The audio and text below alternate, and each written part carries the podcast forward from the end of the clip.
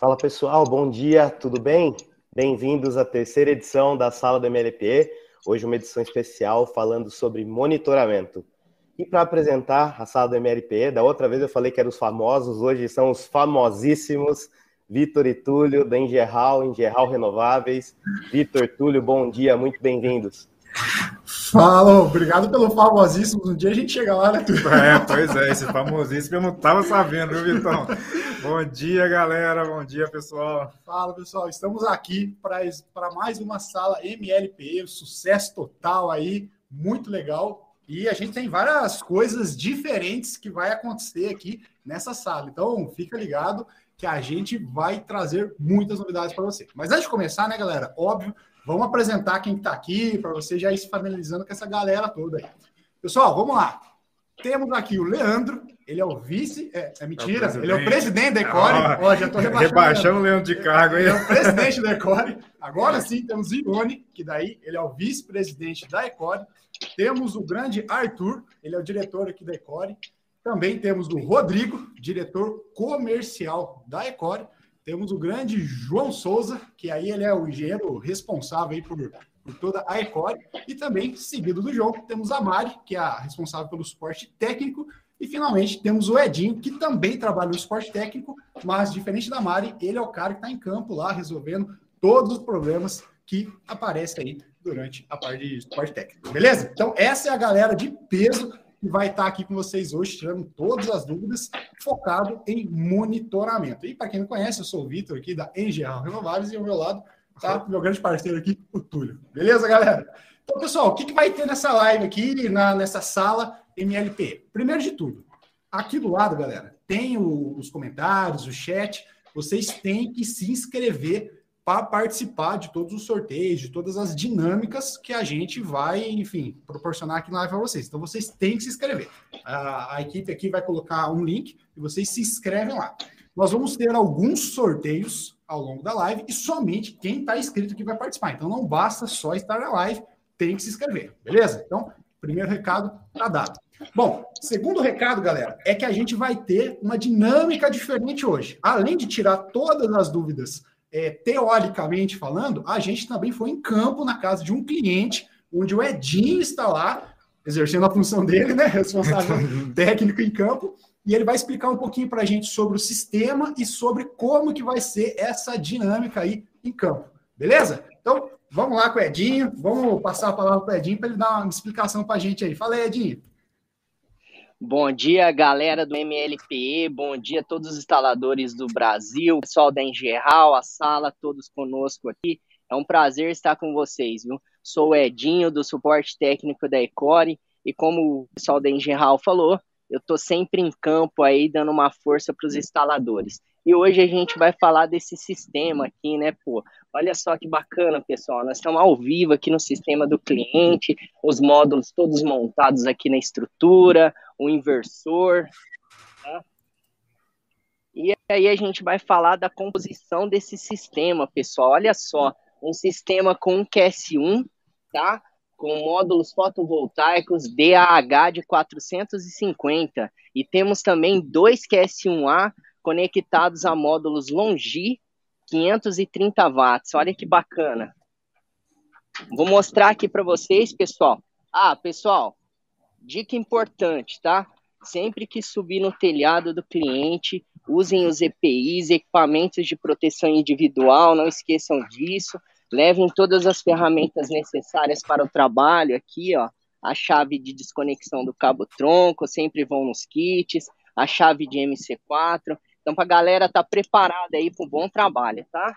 Vou mostrar para vocês aqui, ó, levantar o módulo, tá? Tô pisando aqui na telha com cuidado do cliente. A gente está mostrando essa belezinha aqui, o QS1, olha que legal, bacana. Eu vou pedir a câmera aqui pro meu amigo, o Gui, diretor de arte, para poder mostrar de perto para vocês esse sistema, tá? A conexão dele. Valeu, Gui. Obrigado. Olha só, pessoal. Segurar aqui. Mostrar o ID.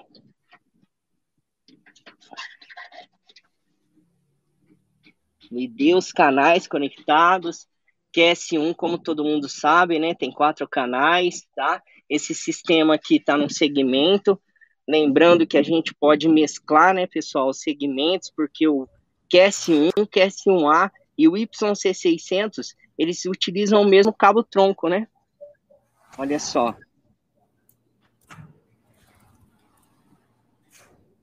Ó, galera. E os módulos aqui. Pessoal da Engeral aí que tá aí conosco.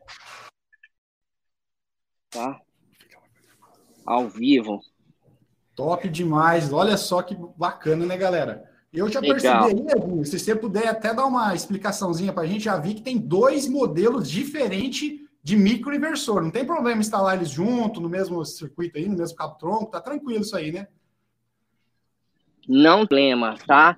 Essa mescla, ela pode acontecer desde que você respeite tá, a corrente máxima do cabo, tá? Sempre lembrando aí, a corrente máxima do cabo, a gente tem que respeitar. A gente pode mesclar, sim, os equipamentos YC600, QS1 e QS1A. Eles utilizam o mesmo cabo-tronco, pessoal, tá vendo? Bacana, bacana. E eu tô, então, assim, a gente já viu que não tem problema. Gente, na verdade, essa é uma das grandes vantagens, né, que a gente também tem com os microinversores, que a gente pode ir mesclando de acordo com a potência, com a necessidade da nossa instalação. Mas uma questão é, como os microinversores eles ficam instalados no telhado, como que eu faço aí para acompanhar a geração de energia desse sistema, Edinho? Explica um pouco para a gente aí. Olha só, esse sistema ele está sendo monitorado por uma ECUR, tá? Então ela está conectada aos microinversores e também à rede de internet do cliente. Assim a gente pode fazer todo o monitoramento, né? Inclusive isso é uma das vantagens da nossa tecnologia, fazer tudo remotamente, né? Ter ajustes de parâmetros a gente pode fazer. Tem a galera aí do suporte aí treinada, né? Preparada para dar todo o suporte basta aí seu estar conectada. E o cliente também pode ver todo o seu, seu a geração, né, do seu do seu sistema fotovoltaico. Ah, legal. E então, acho que a gente já pode mostrar um pouco como que é feito esse acompanhamento, mas eu vou, já vou aproveitar aqui e responder. Já estou vendo que a galera está colocando no chat, falou. Bom, eu coloco microinversores diferentes e módulos diferentes. Também dá para colocar, né, Edinho? Também dá para colocar módulos diferentes, sim, como nós dissemos aqui, o microinversor ele tem quatro canais diferentes, né? Então, cada um pode ser colocado com módulo. A vantagem aí do MLP, né? Microinversores da P-Systems. Pô, top demais. Então, já vimos aqui, recapitulando, galera, pode usar modelos diferentes de microinversores e, além de modelos diferentes, dentro do próprio microinversor ou dentro da sua própria instalação, você pode usar potências de módulos fotovoltaicos diferentes também. Toda, toda, todo esse sistema ele pode ser monitorado através de um equipamento que chama ECU. E agora a gente pode mostrar aqui, acho que a Mari pode ajudar a gente, como que a gente faz para acompanhar esse monitoramento. A gente sabe que dá para ver essa produção, mas como que a gente faz para ver, como que a gente vê, como que é essa, essa dinâmica. Então, vamos mostrar, vamos colocar aqui para a Mari, que ela vai falar um pouquinho com a gente sobre, sobre esse assunto. Beleza, Mari? Vamos lá. Tudo bem. É um prazer estar aqui com vocês hoje.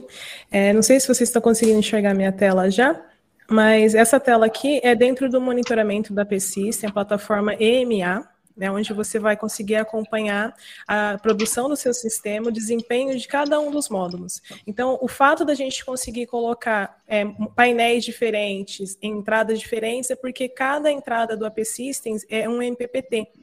Então, isso traz a flexibilidade ali para o seu sistema, para que você monte o seu projeto com módulos e é, módulos diferentes. E aqui a gente consegue acompanhar o desempenho do sistema em tempo real. Tá? O tempo de amostragem é de 5 em 5 minutos. E durante é, o dia, a gente, é, o sistema vai atualizando e a gente consegue ver a produção de cada um dos painéis. Tá? Eu vou pegar no dia de ontem. Para vocês acompanharem a curva. Né? Conforme vai, a produção vai ocorrendo, fica registrado dentro do monitoramento e vocês podem observar que a produção de um, né, devido ao MPPT individual, ela não atrapalha a produção do outro. Né?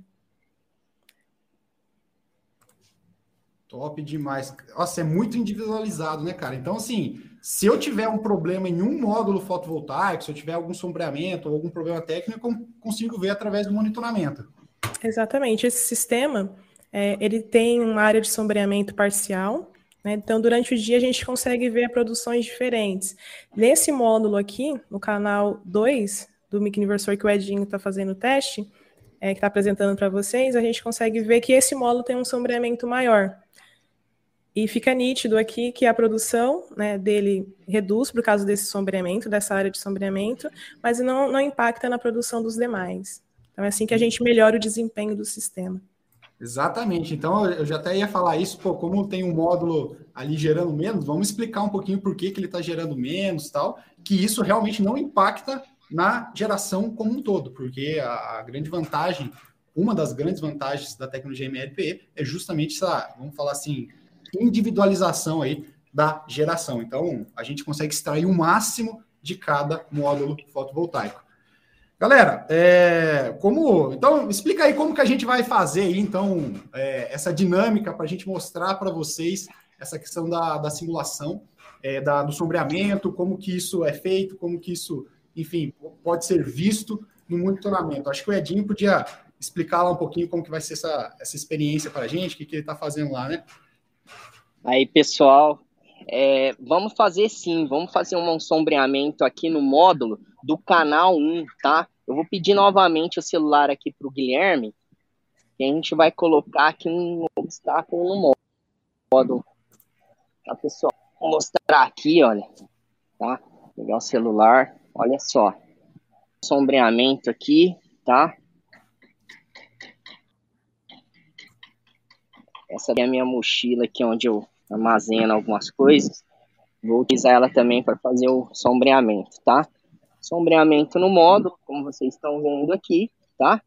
Um DAH 450 watts. E ele está conectado, pessoal, ao MPPT, né? Ao K1, tá? Canal 1 aqui, ó. Tá um pouco sujo, vou limpar aqui para vocês verem canal 1, tá? Vai fazer um sombreamento aqui, onde a Mari vai mostrar pra gente, tá? Sombreamento nítido aí no monitoramento EMA, ok? Maravilha. a gente vai, a gente vai fazer... Isso. Ah, desculpa, Mari, pode falar. Não, enquanto a gente faz esse teste, como o monitoramento tem um tempinho para atualização, né? É, um, é, tempo real, mas existe esse tempo aí. Então a gente vai prosseguir aqui com algumas perguntas. Eu vi que o pessoal está tá, tá animado aqui no chat, então vamos começar a responder. Beleza, só, só antes de, a gente começar a responder, só deixa eu é, falar uma coisa como que no monitoramento eu sei qual módulo está sombreado. Então, como que eu, como que eu monto esse layout, como que é feito isso? Então, acho que a Edinho pode explicar um pouquinho para a gente isso, e a Mari explica como que eu consigo enxergar o, o layout no monitoramento e saber, ah, no telhado é, é aquele carinha lá. Porque senão eu vou, vou ter que ir na sorte, né? Como que a gente faz para identificar exatamente isso? Sim, quando faz a instalação dos módulos fotovoltaicos no microinversor, existem os quatro canais. E aí você coloca cada canal, você vai identificar aquele módulo. Então, coloquei canal 1, entendeu? Como vocês estão vendo aqui pela foto, eu nomeio cada módulo no canal. Então, no EMA vai aparecer cada canal, cada módulo. Então, na hora que você tiver o acesso ao EMA, você vai ver que aquele canal, canal 1, está sombreado, porque aparece no EMA, tá? Top de é isso, aquele, aquele jogo, né, de batalha naval, né, ó, coluna tal, isso, que tal, isso, isso exatamente. É, você monta o seu layout no telhado, né? Layout, você monta o seu layout, é, conforme está no telhado, você monta no EMA, entendeu? Vocês podem ver aqui, ó, se o, o Gui pode me ajudar, pessoal. A gente tem um módulo, três módulos aqui em paisagem e um retrato. Então você monte, monta o layout exatamente como está no telhado no EMA. E aí você coloca os canais, entendeu? E até a, a cada, cada posicionamento dá para a gente separar também a água, telhado 1, telhado 2, entendeu? Aqui a gente está mostrando só o QS1 com os quatro módulos DAH450. Em cima do telhado, a gente tem o QS1A 2 com longi 530 watts. Legal. E, e aproveitando a, a, que você coloca a mão na massa, Edinho, é, é, um segmento só esse sistema ou foi mais segmento? Por que, que foi um ou dois? Dá uma explicaçãozinha rapidinho aí, antes da gente partir para as perguntas aqui da galera. Então, é um segmento só, tá? Por quê? Porque a gente utilizou um cabo tronco, três vias, tá? QS, dois QS1A com QS1, então essa corrente é, é, suporta, né? O cabo tronco ele suporta essa corrente dos três microinversores. Então a gente usou um segmento, tá? Levou até um disjuntor, dimensionou o disjuntor, colocou no disjuntor e fica num segmento só. Com um cabo tronco de três vias. Beleza, não é, porque essa é uma pessoal. dúvida recorrente que o pessoal tem falando. Sim. Até a gente estava fazendo uma live Sim. na terça-feira é, e eu tava, a gente estava apresentando um projeto aqui que a gente vai instalar com microinversores e vão ser 12 microinversores em um projeto e, e, acho que 16 no outro, se eu não me engano. Aí um cara perguntou assim: ah, eu achei que o máximo de microinversores que eu poderia colocar num projeto era três, porque acho que ele viu no datasheet lá três por segmento, achou que não podia colocar mais. Então a galera tem uma dúvida muito grande em relação a isso, que não. Você pode colocar quantos você quiser, desde que você vá criando vários segmentos. Então, você existe uma limitação, que é a limitação da corrente do cabo tronco, mas isso não quer dizer que o seu sistema Exatamente. tem que ter no máximo um segmento. Então, essa não, é a grande não. questão. Você pode ter infinitos segmentos aí, desde que você projete os seus capeamentos tudo para isso. Exatamente, eu já visitei várias instalações dos nossos parceiros aí com quantidade aí de mais de 40 microinversores, entendeu? E todos segmentados. A gente coloca o QS1, por exemplo, a gente coloca três no segmento, então você pode criar vários segmentos e um disjuntor protegendo cada segmento desse. Aí você tem uma instalação tranquila. Top demais, top okay. demais. E a, e a, simplicidade da instalação, né, Edinho, com o microinversor é, é, incrível, né, cara? É muito simples, né? É muito simples porque é um equipamento assim que agrega muita tecnologia, porém tem uma praticidade muito grande para o instalador. Eu mesmo já instalei vários sistemas antes de chegar na Icore, e a gente pode ver que o micro você é, instala ele na estrutura, depois você vem conectando cada é, painel, né, cada módulo fotovoltaico em um canal, né, em um MPPT, canal positivo e negativo, né, sempre lembrando a galera também aí que não pode inverter, né, ter todo o cuidado de não inverter os canais, e depois no cabo tronco é simples também, o cabo tronco é prático, né? Ele tem um sistema de, de travas também que dá um clique, né? É, você garante toda a conectividade na parte AC e aí depois você leva esse cabo tronco, né? Faz uma emenda numa caixa de junção e leva ele até o disjuntor. Então é muito prático, seguro, né? A baixa tensão CC, tranquilo de instalar. Show de bola. Top demais, top demais. Então, é, é, enquanto a gente vai é, dando tempo para o monitoramento atualizar a, a, simulação de sombreamento que o Edinho fez, eu estou vendo que a galera está fazendo algumas perguntas aqui. Aí eu acho que eu vou colocar aqui para a galera responder, né? Então, a, a primeira delas que o Felipe está fazendo é: o microinversor ele pode ficar parcialmente descoberto ou ele tem que ficar embaixo do painel ali? Como que é essa questão? Quem pode dar uma, uma visão geral para a gente nessa questão? Se ele é resistente Eu... ao tempo ou não, por que, que ele é? Sim, os microinversores, eles são resistentes ao tempo sim, entendeu? São preparados para isso. Porém, dá a recomendação no manual para que ele fique né, abrigado. Eu vou pedir mais uma vez o celular aqui para o Gui, vou mostrar para o pessoal, tá? pessoal ter uma ideia assim, já ver na prática. A gente está vendo aqui, né, os painéis, tá? Eu vou mostrar embaixo do módulo. Olha só onde ele ficou. Ó, tá abrigado, tá embaixo do módulo. Por quê? A gente tem a parte CC aqui, né, corrente contínua. Então, ele, isso é até uma recomendação está no manual usuário instalador da P-Systems, tá? O pessoal pode consultar aí. Então, Isso colocar mesmo. embaixo do módulo, pessoal. Tá? Isso Sempre mesmo. importante. Aí, Gui, o não celular. que ele não seja resistente ao tempo, mas como os sistemas fotovoltaicos aí é um casamento, vai durar muitos e muitos anos, se você pode instalar embaixo do seu módulo para ele ficar ainda mais protegido, por que não fazer, né? Então, essa é uma boa, uma boa prática que está, inclusive, no manual, Mas não é que se ele cair uma gota de chuva ali, ele vai estragar, tá, pessoal? É só deixar claro isso. Isso é uma boa prática para o seu sistema durar muitos e muitos anos e você instalar ele só usufruir da economia que ele vai gerar para você, dando as devidas manutenções. Até porque, né, Exatamente, né, Vitor? Até porque, né, Vitor, a gente tem que lembrar que pelo microinversor ser modularizado, você não precisa, você não tem a obrigatoriedade de instalar os quatro módulos de uma vez só. Exatamente, tem isso. Pode, você pode instalar de um em um, e aí uma duas das precauções né, que tem que se tomar, lógica, é o seguinte: você vai ter ali um canal aberto. O que, que significa isso? Você tem dois pontos de contato elétrico abertos. Então você tem que manter isso devidamente vedado, né? Os equipamentos acompanham esse tipo de vedação, mas já é uma excelente e maravilhosa prática você manter o equipamento abrigado, por mais que ele tenha um alto nível de proteção IP para que você mantenha a durabilidade e a longevidade do equipamento, evite qualquer interpretação errada de parâmetro elétrico, o inseto que vai querer entrar ali, a gotinha de umidade que vai querer se abrigar ali. Então, é, é bem mandatório, como está descrito no manual do equipamento, que ele fique abrigado da melhor forma possível abaixo dos módulos, né? Sim, com certeza. É, porque a gente, pô, você tem um jeito certo de fazer, vou falar, vou testar o equipamento. Não, cara, você quer fazer um investimento para durar muitos anos, né? Então segue o manual é, mas, como o Rodrigo disse, ele tem uma alta proteção contra umidade. Só que por boas práticas de instalação, não é só a questão da umidade, é como inseto, esse tipo de coisa, a gente faz a instalação dele abrigando certinho ali embaixo do nosso módulo fotovoltaico. Beleza? É, tem mais perguntas aqui antes da gente ir para para Mari, deixa eu ver aqui, ó, bacana, a galera tá elogiando, ó, bacana ver a instalação ao vivo do monitoramento, o pessoal tá gostando dessa dinâmica aí. Muito bom, galera. É, deixa eu ver aqui as perguntas.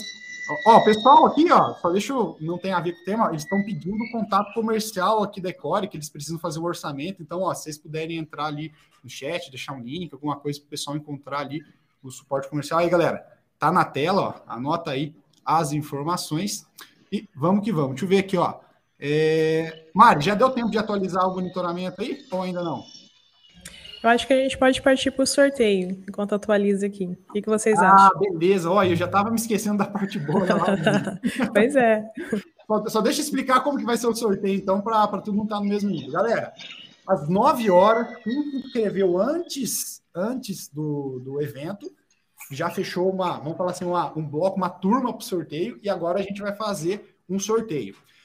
A lista vai reabrir assim que a, a, a, gente acabar o sorteio até as 10 horas da manhã. Ou seja, a segunda leva, a segunda turma que vai participar do sorteio tem até as 10 para se inscrever. Assim, daí a gente vai fazer um outro sorteio por volta ali das 10h20, 10h25, tá? Para dar tempo da gente apurar todos os dados. E depois, às 11 nós vamos ter o grande sorteio, um outro sorteio. Então, vocês têm que se inscrever, tá? Não basta só estar na live. Beleza? Então, vamos lá para o sorteio. O Rodrigo que vai conduzir com a gente. Bora, vamos sim. Pessoal, e lembrando a dinâmica aqui, como a gente sempre faz, eu vou tocar o sorteio daqui, vou colocar os números na tela. É, o pessoal vai mostrar lá o que, que vai ser sorteado para cada um de vocês. Eu estou vendo o Arthur movimentando algumas coisas ali. Acho que ele é o cara que vai mostrar para a gente o que está no sorteio, né, Arthur? E aí, e aí o que a gente vai combinar é o seguinte, né? Cada bloco do sorteio a gente vai é, trabalhar aqui com dois ganhadores. Então a gente tem prêmios diferentes. Vamos fazer um bloco de sorteio agora às 9, outro às 10, outro às 11, no esquema que o, o Vitor e o Túlio já falaram aqui para gente.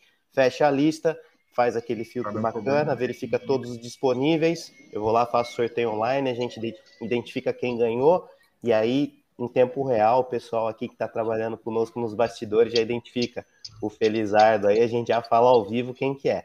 E o último sorteio que vai ser o sorteio do kit fotovoltaico. Tinha regrinha que estava rolando aí o tempo todo. Vai ser para revendas cadastradas Ecore. Então, pessoal, kit fotovoltaico para revendas cadastradas Ecore, mas isso lá no final. Agora, o que, que a gente vai sortear, Arthur? Ó, vamos lá. O primeiro sorteio agora. Bom dia, primeiro, né? Bom dia, pessoal. Prazer de novo estar aqui no mais uma sala da MLP com todo mundo.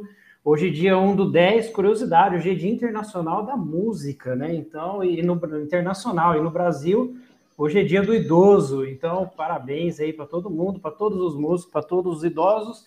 Mas o que, que a gente vai é, fazer o sorteio agora? Uma belíssima camiseta do Mirassol Futebol Clube, tá?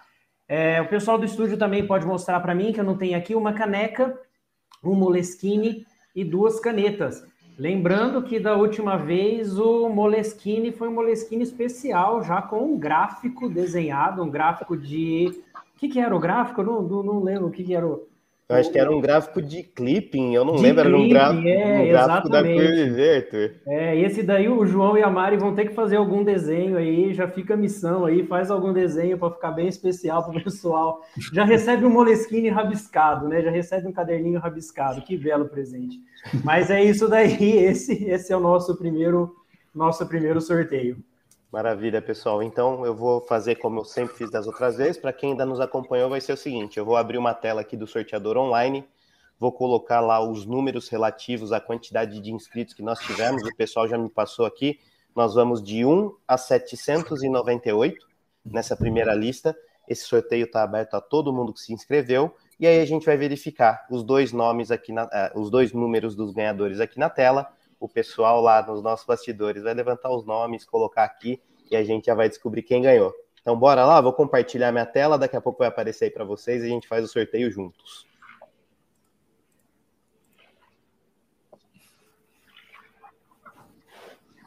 Bom, a tela já está aparecendo, eu já estou nela, então está aqui entre o número 1 e o 798. Vou rodar o sorteio, vamos ver quem que é o primeiro ganhador. Primeiro ganhador, número 475. O pessoal já vai levantar aí para descobrir quem que é o 475 na nossa listinha, mas 475 é o primeiro ganhador. A hora que vocês tiverem com a informação aí na mão, fiquem à vontade para a gente poder divulgar o nome de quem ganhou aqui. Camiseta do Mirassol, caneca, Moleskine, ou a famosa agendinha, e caneta da Ecore. Napoleão de Oliveira Gomes. Napoleão, parabéns. Ó, presente show, hein, cara? Muito legal. Vamos ver o que, que o pessoal vai personalizar para vocês aí no livretinho. Vai ser o Moleskine surpresa para vocês. Vamos ver o que, que vai acontecer. Se o Napoleão estiver acompanhando aqui conosco, dá um salve aqui no, no chat, manda uma mensagem aí para gente mas de toda forma o pessoal vai entrar em contato e vai providenciar o envio para você aí dos seus prêmios. Bora lá rodar o segundo nome, pessoal? Bora, bora, bora, bora aqui. Então, beleza. sorteio agora uma caneca, uma caneca, um moleskine e duas canetas. Só não tem a, a camiseta do Mirassol. Só, só me me redimindo, o pessoal me lembrou aqui também. Hoje também é dia do vendedor, então tenho certeza que tem bastante vendedor aqui. Parabéns para todo mundo. Até procurei rapidinho aqui na minha Barça. Hoje é dia do vendedor, dia do idoso e também dia do vereador. Alguns a gente comemora, outros não. Tá contigo. Ô, Arthur, da última vez, se eu não me engano, era dia do canhoto, não era alguma coisa assim? É, dia do dia canhoto, do canhoto exatamente. Cara, o Arthur é uma enciclopédia ambulante, né? É impressionante, cara. Maravilhoso. Mas dia do vendedor diz respeito a gente aqui. E uma coisa importante, eu estou super feliz da gente estar tá fazendo essa live aqui hoje, porque nós estamos abrindo o último trimestre do ano, pessoal. E a tendência é que seja um trimestre maravilhoso para todo mundo, então não tem forma melhor de começar do que conversando com vocês aí, estando juntos, com o pé direito, para que a gente vá para cima e realize muitas vendas. Eu, como vendedor que sou, me sinto lisonjeado pelo meu dia. Vocês todos aí que estão na ponta batalhando também sintam-se da mesma forma. Mas chega de enrolação, vamos lá para o sorteio. Vocês já conseguem ver minha tela aí do sorteio, pessoal? Maravilha. Então vamos lá, ó. de novo, entre o número 1 e 798, sortear agora, e o vencedor foi o 786. Novamente, o pessoal vai levantar aqui para a gente lá na listinha esperta quem que é o 786. Já estão pegando os nomes, mas de antemão já parabéns ao Paulo Sérgio Pereira Mendes. Paulo, parabéns. Se tiver aqui de novo, deixa um oi aí no chat, manda, manda uma mensagem aí para a gente. De toda forma, o nosso pessoal vai entrar em contato e providenciar o envio aí desse kitzinho muito legal para você. Esse vai ser personalizado também ou não, pessoal? Esse a gente vai mandar virgenzinho dentro da caixinha. Não sei, vamos deixar com caráter de surpresa. Mas, Paulo, daqui a pouco chega para você aí o seu prêmio de coração. Parabéns. Bora continuar aqui com a parte de monitoramento, continuar com a nossa live? Bora, bora, bora, galera. Ó, E calma, que se você não ganhou agora, essa sorte não bateu a sua porta agora, você vai ter mais chances ainda. Então, se inscreve. Eu vi que tem algumas pessoas é, perguntando como que faz para participar do sorteio. Galera, vocês têm que se inscrever. Pessoal, por favor, coloca o link aqui no chat, vocês têm que clicar, faz a inscrição e, e volta para a live, né? Pô, não vai fazer a inscrição embora, que daí não vai dar certo. Faz a inscrição, volta para a live e aí você vai participar você tem a, o próximo sorteio até às 10 horas da manhã para se inscrever, que daí a gente vai fechar a segunda turma, o segundo bloco do sorteio. Vamos fazer as apurações aí da galera que se inscreveu e fazer o sorteio, beleza? Pessoal, eu selecionei algumas perguntas do chat aqui, mas antes da gente começar a responder elas, eu queria que a Camari mostrasse aí como que faz para, enfim, criar uma conta ali no monitoramento, como que a gente, enfim, tem acesso a esse sistema, né? Entre aspas, só para a gente mostrar aqui para vocês. Legal. Então, para você que conseguir uma conta no monitoramento, existem duas modalidades de conta, tá? Dentro do monitoramento da P-Systems, que é a conta de instalador, aonde você consegue registrar a conta do cliente final e ter acesso e acompanhar o desempenho de cada uma das contas. Então, se você ainda não tem a conta de instalador, é só entrar em contato com o departamento de suporte técnico, que nós iremos cadastrar a sua conta. É, com a conta de instalador, você consegue registrar todos os clientes finais, tá? Então, é, nós temos o passo a passo, a gente tem o guia. Então, se você tiver dúvida, pode dar uma passada no repositório do nosso site, na Ecore, é, ou entrar em contato com o departamento de suporte técnico, que a gente vai te auxiliar ali no, nos primeiros passos para registrar os clientes, tá? Top demais, Mário. Então, aproveitando, aproveitando que você já está nesse assunto da conta aqui, antes da gente entrar nas dúvidas técnicas, é o monitoramento, a gente já viu que ele tem aí todo essa, esse aparato para a gente acompanhar a geração de energia, mas eu consigo ver mais coisas nessa, nessa tela de monitoramento aí, é, só para a gente ver o que, que o sistema pode fazer também, além da geração, claro. O grande benefício do MLP é justamente a gente conseguir fazer esse acompanhamento remoto. Né? Então, como a gente consegue enxergar é o sistema de forma remota, todo o diagnóstico ele é realizado do conforto do seu escritório. Você não precisa deslocar uma equipe em campo para fazer uma verificação, para entender o que está acontecendo com o sistema. Tá? Aqui, eu só vou mostrar aqui a, a tela do monitoramento. A gente fez o sombreamento, né? Então, nós sombreamos esse módulo aqui, o canal 1. E a gente atualizando aqui os pacotes, a gente já pode ver que a produção dele caiu um pouquinho, tá? E, mas permanece naquele mesmo cenário. Cai a produção, a gente tem uma, uma área de sombreamento, mas não, não vai impactar na, na geração do, dos outros dos três módulos restantes conectados nesse inversor. A gente pode ver que a produção aí caiu quase pela metade. Aproveitando que a gente está uhum. falando disso, ó, vou até abrir as perguntas que eu, que eu selecionei aqui, que a galera ficou com um pouco de dúvida assim.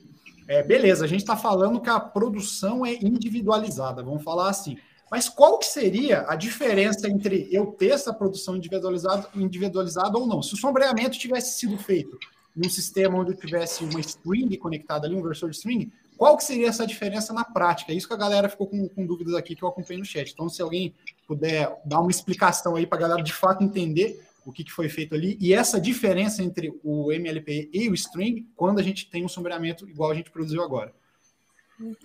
Então, no inversor de string, a gente acaba trabalhando com uma mesma corrente, né? Então, quando a gente monta essa série de módulos ali, a gente tem que determinar uma, um valor de corrente para que todos esses módulos trabalhem de uma forma confortável, para que a gente não tenha nenhum dano do equipamento, para que a gente também é, não cause algum acidente ali na instalação. Então, quando a gente determina um valor de corrente para uma, uma arranjo de módulos, a gente acaba limitando a produção de cada um. Então, com a MPPT individual, quando a gente enxerga esse módulo de forma individual, a gente é, dá liberdade para que ele entregue o seu melhor desempenho.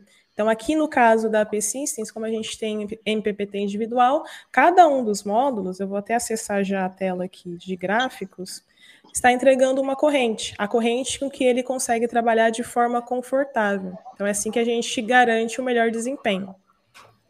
Não sei se todo mundo está conseguindo enxergar. Ó, sim, sim, pode... eu estou enxergando aqui. Eu vou pegar aqui o DC. Então, aqui a gente tem o valor de, da produção do canal 1, é, a potência, a gente tem a tensão e a corrente. Para cada canal, a gente vai ter um valor de tensão, valor de corrente, que é o valor que ele, que é a máxima potência que ele consegue entregar. Top demais. E aproveitando que você está mostrando isso, Mário, eu vi que o, que o Norte Energia aqui está frenético perguntando aqui no chat quanto que esse sistema está gerando por mês. Ele quer saber assim, a geração desse sistema. A gente mostrou é, a potência, os microinversores, mas qual que é a geração média aí mensal uhum. desse sistema? Então, aqui dentro do monitoramento, né, outra função é que a gente consegue é, verificar a produção mensal. Então, é um sistema recente, foi instalado faz pouco tempo, e no mês de setembro ele produziu até o momento, né, na verdade já produziu, setembro já acabou, 691 kWh. Top demais. Então, só comparando, qual, qual que é a potência do, do sistema que foi instalado, só para a gente recapitular, para o pessoal São pedir a potência módulos. do sistema e a geração. Uhum, são 12 módulos, aí eu vou fazer uma continha rápida aqui. Então, eu tenho oito módulos de 530, mais quatro módulos de 450. Então, eu tenho um sistema de 6,04 kW. 6,04. E o próprio sistema, galera, já mostra que esse mesmo sistema tem módulos de potência diferente instalado. Então, uhum. é, reforçando aí o que a gente acabou de dizer, que pode ser módulos de diferentes potências. Uhum. Então, o sistema está gerando aí uma economia boa. Claro que depende da, da, do valor da tarifa de energia aí da, da localidade onde está instalado, mas, pô, é uma grana boa, hein? Uns 600 conto por mês, né? O que você faria com 600 no, a mais é, aí? Dá até para trocar de carro, né, Vitor? Depende, né? Então, beleza, galera. Ó, vou, vou, eu selecionei. Por, por falar em módulo fotovoltaico e aproveitar que o Edinho tá lá em cima do telhado, o pessoal aqui no nosso Legal. canal tá com, tá com dúvida, porque na hora que o Edinho mostrou o módulo, eles viram que é um módulo um pouco diferente. E aí, Edinho, você poderia explicar se esse módulo é diferente, é aquele módulo convencional que a turma está acostumada a instalar? O pessoal até cantou a pedra aqui, que parece ser um módulo bifacial e por que, que utilizar esse módulo nesse tipo de telhado também? Quais são os benefícios? Ah, e se isso também. É, eu vi a galera perguntando se faz diferença quando o módulo é bifacial ou não, se dá certo com o microinversor, não dá. Então vou colocar num pacote de perguntas aí e jogar na moedinha. Né? É, bora lá, Vamos lá, já que a gente está aqui né, na prática, vamos mostrar para o nosso pessoal então, para a galera aí. Eu vou fazer o seguinte: eu vou levantar esse módulo, mostrar a etiqueta dele. Vou pedir mais uma vez o celular aqui para o Gui Gui, me dá uma força aí para pegar o celular.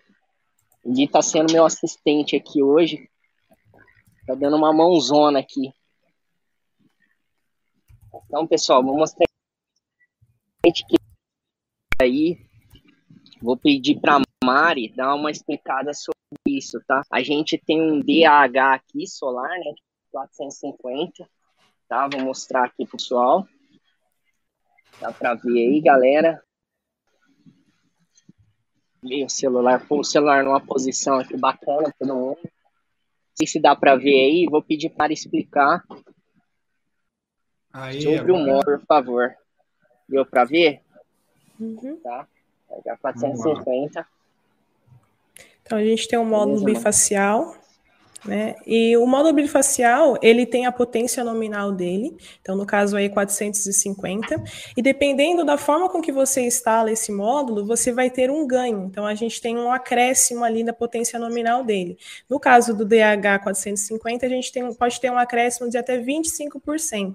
Então, como que a gente obtém esse ganho? A gente precisa ter a superfície, ela precisa ter uma boa é, refletir os, os raios, e a gente precisa trabalhar também a altura entre módulo e a superfície. Então, nesse caso aí do telhado, a gente não vai ver um ganho de 25%, né? Porque a instalação dele está bem próxima, está bem rente ali, a gente não, e, a, e a, o telhado também não vai refletir tanto, tá? Maravilha, maravilha.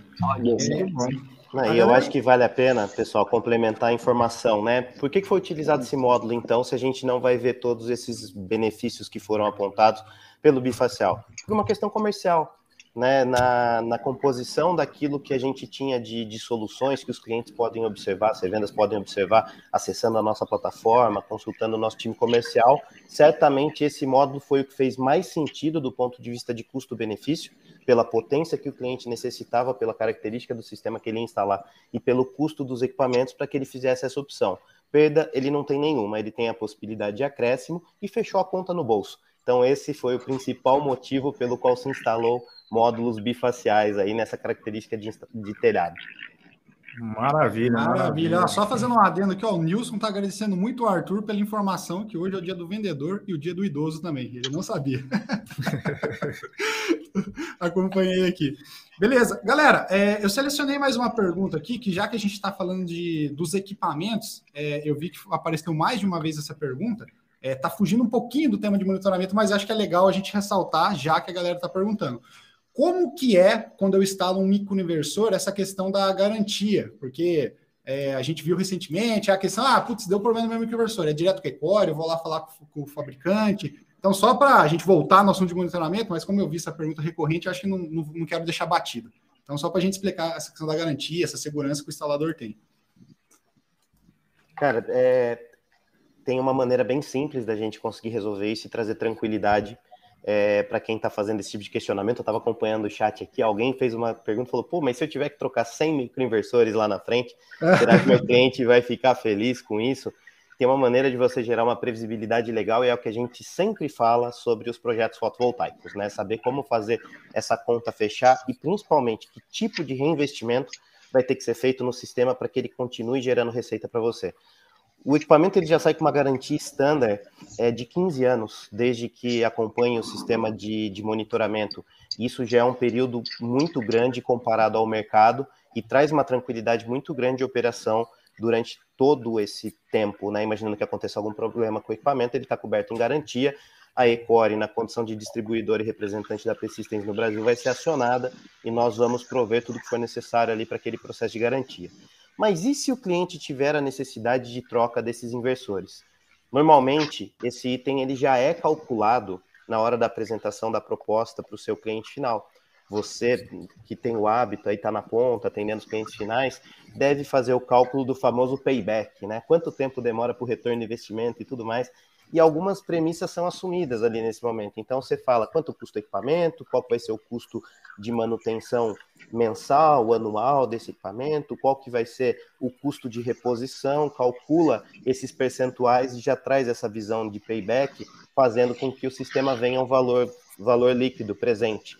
Né? Então você já calcula todo esse custo ao longo do período de 25 anos, traz para um valor presente e mostra para o seu cliente o cálculo de payback. Mas existe uma fórmula muito mais simples para você ficar respaldado nisso. A Persistence oferta uma garantia estendida de até 25 anos, de 25 anos dos equipamentos, com um acréscimo muito pequeno comparado ao valor do sistema. Então, na hora de você fazer aquisição, quer ter essa tranquilidade de nunca mais precisar se preocupar com o custo de substituição dos equipamentos, contrata a garantia estendida no dia 1 do seu sistema e instala com um certificado para que durante os 25 anos de operação o seu cliente esteja respaldado e se lá na frente você tiver a necessidade de troca, você esteja coberto em garantia. É algo que faz muito sentido e na hora que você coloca na ponta do lápis, normalmente essa conta fecha muito em seu favor, revenda que não tem que assumir nenhum tipo de passivo relativo a isso, e principalmente em fator do cliente que está fazendo investimento, que vai ter a sua remuneração, a sua geração de receita, geração de energia preservada ao longo de todo esse período. Top demais, Rodrigo. Antes da gente continuar aqui, eu só vou cortar para o Edinho aí, porque o Edinho está lá acompanhando a gente em campo, lembrando que ele está no telhado, né, galera? Então a gente que está aqui no ar-condicionado não pode esquecer do Edinho lá, né? Então, Edinho. É isso aí, cara. Hoje está um sol legal. Ele não tá na praia, né, coitado? Não, eu, eu passei aqui um protetor, mas tô aqui no. E o sol tá legal hoje, viu? Tá bom pra geração. É top demais. Pô, Edinho, então, muito é. obrigado aí, cara, por, pela sua participação. Esclareceu demais aí essa questão da instalação, do monitoramento. A gente vai voltar aqui para o estúdio, mas muito obrigado aí pela sua participação, Edinho. Obrigado Valeu. vocês aí da Engeral. Conte sempre conosco, viu? Obrigado. Valeu, Valeu demais. Até mais. Só uma pergunta do Rodrigo, que desse rapaz eu tinha até selecionado, e ele reforçou a pergunta: até quantos quilowatts é recomendado instalar com microinversor? Então, pessoal, desmistificando isso, não tem limite, não tem limite, não existe ah, 5 kW, 10 kW. O limite é o limite do seu sistema, da demanda de geração de energia que o seu cliente tem. É para ficar bem claro isso, não tem limite. Beleza, galera? Vamos... Pessoal, vocês só me permitem complementar um pouco aqui a resposta que eu dei, porque eu vi o Júlio César, ele fez um comentário aqui que pode ser a percepção de muitos, que ele falou, oh, desculpa, mas garantia não tem nada a ver com payback né, é, questionando um pouco aqui o que foi respondido, então vocês me permitirem, ah, não, eu só, claro. vou, só vou complementar isso. Júlio, o que eu estou querendo dizer é o seguinte: quando você faz a venda do seu sistema, basicamente duas coisas você tem que levar em consideração: CAPEX, que vai ser o custo de aquisição dos equipamentos, e o OPEX, que vai ser o custo de operação e manutenção desse sistema. Tudo isso vai compor o desembolso que você vai ter do seu sistema para que você consiga achar parâmetros financeiros. Você vai achar o ROI, você vai trazer o seu, o seu sistema valor presente líquido, você vai ter todos os parâmetros para que você consiga calcular o retorno do investimento. E sim, se você fizer um payback descontado, onde você considera custo de capital, custo de reinvestimento, outros custos incluídos para que você ache ali o ponto de equilíbrio a partir de onde você começa a ter a remuneração efetiva do seu sistema, esses valores eles têm que ser considerados na conta. Então, quando eu digo para você que ter a previsibilidade de garantia é algo que impacta no retorno do investimento, eu estou querendo dizer que sabendo qual vai ser ou tendo uma previsibilidade de qual vai ser o seu investimento, tanto em aquisição de equipamentos, CAPEX, quanto em operação e manutenção OPEX, você consegue fechar um cenário financeiro no dia 1, que mostra para o seu cliente qual será a necessidade estimada muito próximo do real do seu reinvestimento no sistema. E o que, que eu estou querendo dizer com reinvestimento? Limpeza de painel, reaperto é, dos componentes elétricos ali no, no seu QDCA, é, verificação dos cabos, verificação dos conectores, todas aquelas manutenções que são mandatórias para que você consiga, tendo esse cenário financeiro, poder passar para o seu cliente uma percepção de retorno de investimento muito mais assertiva, e isso pode ser encarado também como payback, tempo necessário para o investimento retornar para a mão dele. Tá? Então, de uma maneira um pouquinho mais ampla, o que eu quis dizer com a garantia associada a esse retorno do investimento era dessa forma: desmembra os seus custos entre equipamentos, operação e manutenção, traz tudo isso a valor presente, calcula o reinvestimento e vê quanto tempo que isso demora para retornar na sua mão, qual vai ser a taxa interna de retorno, qual vai ser o retorno sobre investimento, qualquer outro parâmetro financeiro que você queira verificar. Tá? Então, foi nesse sentido que a gente quis apresentar aí o quanto que a garantia pode impactar na previsibilidade do funcionamento e da receita do seu sistema. Top demais, galera. Ó, e o Norte Energia já está falando, bacana ver a instalação ao vivo. A live sempre está aí, ó, ajudando, muito gratificante as informações. Top demais, galera. Que bom que vocês estão gostando. Pessoal, eu estou vendo duas perguntas aqui, que é o seguinte. Uma, a galera não tá achando o link da inscrição. E outra, eu até perdi, acho que era GM Solar falando, eu não estou sendo respondido. Pessoal, tem muitas perguntas aqui no chat, então faz o seguinte: quando você se cadastrar lá, você deixa sua pergunta e todo mundo vai ser respondido. Ao vivo, a gente está selecionando algumas, que é as perguntas mais abrangentes que está aparecendo aqui, maior maior número de vezes no chat, as perguntas que a gente entende que a gente consegue passar um maior conhecimento para vocês. Mas se você tem uma pergunta específica, na, na inscrição lá, você pode fazer ela e você vai ser respondido, tá? Então não fica chateado se a gente não responder no momento que você perguntou aqui. Então faz a sua inscrição, inscrição que você vai ser respondido sim, beleza? Só para você ficar, acalmar os ânimos aí, que o pessoal fica ansioso. então vamos, vamos, vamos continuar aqui. É, Falando aqui, é, continuando aqui com as nossas perguntas técnicas, a galera está perguntando: bom, os microinversores eles ficam instalados, galera, é, embaixo do telhado. Então a pergunta foi: a alta temperatura entre os módulos e o telhado afeta a durabilidade do meu equipamento? Então, essa é uma dúvida que eu selecionei aqui, que eu vi aparecer no chat, que eu acho legal é, a gente conversar sobre isso. Essa pergunta eu acho que eu posso responder, né? A gente tem até um, um artigo falando sobre isso, né? É, lá no blog da Ecore. Então, assim, alta temperatura é relativo, né? É, o, o, que pode, o que pode ser alto para mim pode não ser alto para o microinversor. Então, se você olhar lá no, no datasheet do, do equipamento, você vai ver que a temperatura de a temperatura ambiente de operação do equipamento vai de menos 40 graus até mais 65 graus. E estamos falando de temperatura ambiente. A temperatura maior que a gente encontrou aqui no Brasil registrada, né, foi lá em no Mato Grosso, é, Nova Maringá. Eu acho que foi de 56 graus ou foi 46 graus? Tá Enfim, essa informação está lá, no, tá lá no artigo. Então, é, aqui no Brasil não é o lugar mais quente do mundo. Esses equipamentos são os mesmos que são instalados na Califórnia, na Austrália, é, no deserto de Mojave, enfim, em vários locais muito mais quentes, né? E para uma temperatura ambiente chegar em 65, 65 graus é muita coisa. E quando você olha no monitoramento, e aí a Mari pode até apresentar, a gente consegue enxergar a temperatura. O equipamento ele tem um monitoramento da temperatura interna dele. Então você vai ver esse equipamento se desligando quando ele atingir uma temperatura interna por volta de 85 graus. Outros equipamentos eles vão é, fazer o derating, que é objeto de um outro artigo que a gente falou sobre derating, né, que é quando o equipamento ele reduz um pouco a sua potência para ele se resfriar e tão logo a sua temperatura ela tenha baixado, ele já volta de novo com potência total. Então, essa é uma característica não só dos microinversores, o day rating, você encontra essa característica em vários inversores fotovoltaicos aí do mercado, né? A única diferença é a faixa de temperatura. Você vai encontrar lá a faixa de temperatura dos inversores de string é bem menor. Eles não vão é, chegar a atingir 85 graus. Se atingir 85 graus, realmente eles vão, vão se danificar, mas todo equipamento tem o seu gerenciamento de temperatura. Os inversores de string trabalham na sua faixa, considerando o ambiente de instalação deles, e os microinversores têm a sua faixa, considerando o seu ambiente de instalação natural, que é embaixo dos módulos. Então, o equipamento ele foi projetado considerando isso, tá? Pode ficar despreocupado.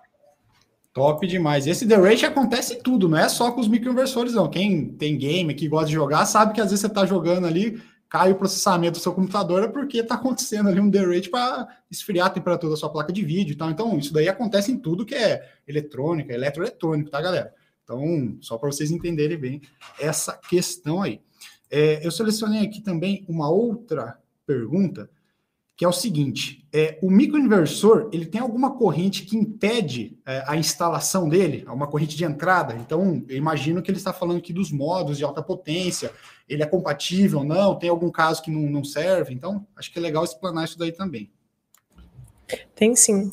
Dentro do datasheet existem os parâmetros é, de entrada do micro e para cada modelo a gente vai ter um valor. Então, vou pegar como exemplo o QS1A. O QS1A, a corrente de entrada máxima é de 14, é de 14 amperes. Então, o módulo ele tem que trabalhar. Então, você vai lá na, na datasheet do módulo, vai pegar o valor do ISC, que é a corrente máxima que esse módulo ele vai, pode entregar.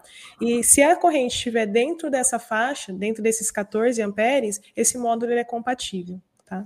Lembrando que o microinversor ele faz ali o controle da corrente de entrada. Então, se a gente colocar uma, um, um, valor um pouquinho acima ali, ele não vai danificar, porque a entrada dele é inteligente o suficiente para controlar a corrente. Tá? Então, o segundo parâmetro que a gente vai observar para entender a compatibilidade do, do, módulo é o VOC, que é a, a tensão de circuito aberto. Tá?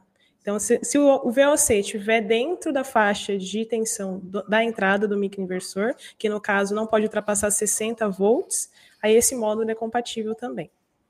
Top. Só complementando aqui a resposta da Mari, comercialmente falando, todos os módulos fotovoltaicos disponíveis aí no mercado, em termos de potência, os microinversores são compatíveis. Então, se eu estiver errado, alguém me corrige aí, por favor, porque a gente mesmo vai instalar um sistema com, com módulos de 545 watts e vamos usar o, o QS1A. Então, lá no, no datasheet você tem que olhar a tensão de entrada, a corrente, igual a Mari explicou perfeitamente aí.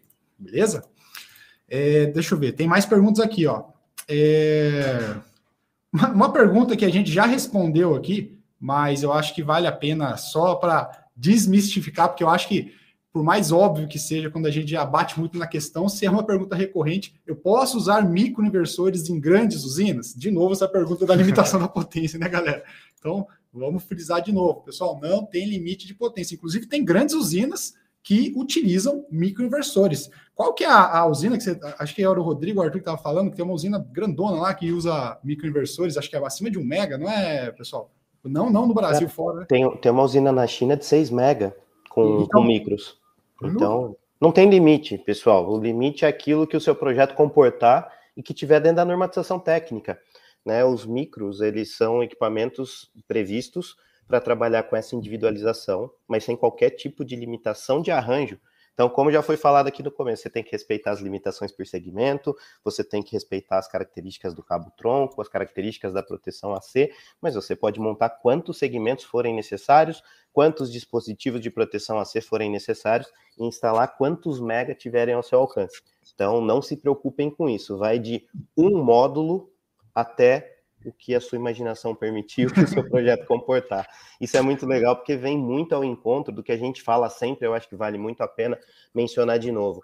Energia solar fotovoltaico é algo para ser democratizado no Brasil, tem que estar ao alcance de todos. Não à toa a gente carrega isso no nosso slogan, porque é realmente que a gente acredita e graças à tecnologia MLP a gente consegue fazer com que isso se torne verdade. Né? A gente não limita nem na parte inferior da característica dos sistemas, que normalmente tem uma característica de atendimento a empreendimentos ou com características muito específicas, é, muito, muito específicas, desculpem, ou para mais baixa renda, e até mesmo para grandes usinas que podem utilizar essa solução fantástica para ter uma melhor performance. Então não se preocupem com isso, montem o projeto que for necessário, que os micros vão comportar, e dentro do portfólio da AP Systems a gente tem a solução desde o 127 monofásico até o 380 trifásico, né? E respondendo um pouco daquilo que não foi perguntado, mas que o pessoal falou lá, pô, mas essa questão dos arranjos, a gente está falando aqui 3 micros por segmento, 3 micros por segmento. Cara, se você utilizar o microinversor trifásico 380, acho que a Mari pode me corrigir aqui, mas são 11 micros por segmento, Mari, que a gente consegue colocar? Agora, com o aumento da potência, são 9. 9. 9 micros por segmento. A gente triplica a quantidade comparada ao monofásico, então a gente diminui a um terço a quantidade de segmentos necessários se você for fazer uma instalação com equipamento trifásico. Então há aplicabilidade para tudo e não há limite para que se coloque isso no seu projeto. Top demais. Ó, só dando dois recados aqui, ó. A galera da Ilume Energia Solar tá falando. Estou conectado aqui de Santa Bárbara, Minas Gerais, aqui da, do nosso estado. E ó, é um grande, é uma grande satisfação, satisfação fazer parte da família da Ecore, essa maravilhosa família da Ecore. É. E o pessoal aqui, ó, tá frenético. Manda um abraço para a galera da GM Solar. Aí, galera, top demais. Obrigado por estar acompanhando aqui a, a nossa live, a nossa sala MLPE, a nossa transmissão. Beleza? É, vamos lá. Estou é, vendo aqui as perguntas, muitas delas já foi respondida, questão de temperatura. Tem um rapaz aqui frenético também perguntando que no Brasil tem altas temperaturas. Pessoal, como o João mesmo explicou, a temperatura ambiente que o microinversor pode trabalhar máxima é 65 graus. Eu desconheço uma temperatura dessa, então se tiver aí também, é, não vai ter, como o João falou, foi 56, 46 o máximo aqui, então não tem. Eu problema. entrei no artigo do João aqui, hein, enquanto estava falando, para a gente ver. Tá, que, a, a, temperatura registrada lá em Nova Maringá foi 44,8. Nossa tá senhora, então. Ah.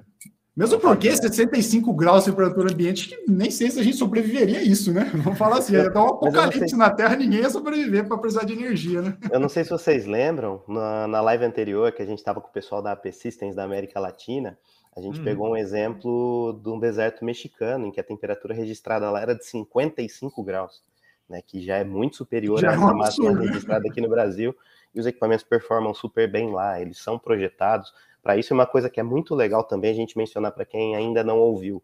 Todos os equipamentos da Persistence que vêm para o cenário brasileiro, eles são tropicalizados, pessoal. Nosso time técnico, a Mari, o João, o Adalberto, que é o nosso head, mandar um abraço aqui para ele também, o nosso diretor técnico. Todo mundo do time técnico tem uma sinergia muito grande com o time da AP Systems lá fora para fazer as personalizações e as adequações necessárias para os equipamentos trabalharem de acordo com as nossas topologias de rede e também de acordo com as nossas condições climáticas aqui no Brasil. Então, o equipamento não é um equipamento que pega na prateleira e fala assim, não, ele serve para trabalhar lá no, no frio da Sibéria, mas ele vai trabalhar lá no Brasil também no calor tropical. Ele é preparado para vir para as nossas condições. Então, por isso, ele é extremamente adequado e vai entregar a melhor performance possível. Top demais, isso aí, ó, uma verdadeira aula, né? Galera, o pessoal está perguntando aqui que a gente bateu muito na tecla do monitoramento, que a gente consegue ver, é, antecipar aí manutenções, enfim, ter toda essa agilidade nessa relação, além de acompanhar toda a geração de energia, a questão da atenção de entrada e isso. Mas se tiver algum problema, como que eu faço para descobrir isso? Tem algum alerta? Eu tenho que ficar todo dia olhando o aplicativo? Então vamos só matar essa dúvida aí, que eu acho que pode ser interessante a gente falar um pouco sobre isso. Quem pega essa daí do nosso time Mário, técnico? Mário ou João? Eu vou pegar aqui, estou só abrindo aqui, a, compartilhando a minha tela para mostrar exatamente para vocês.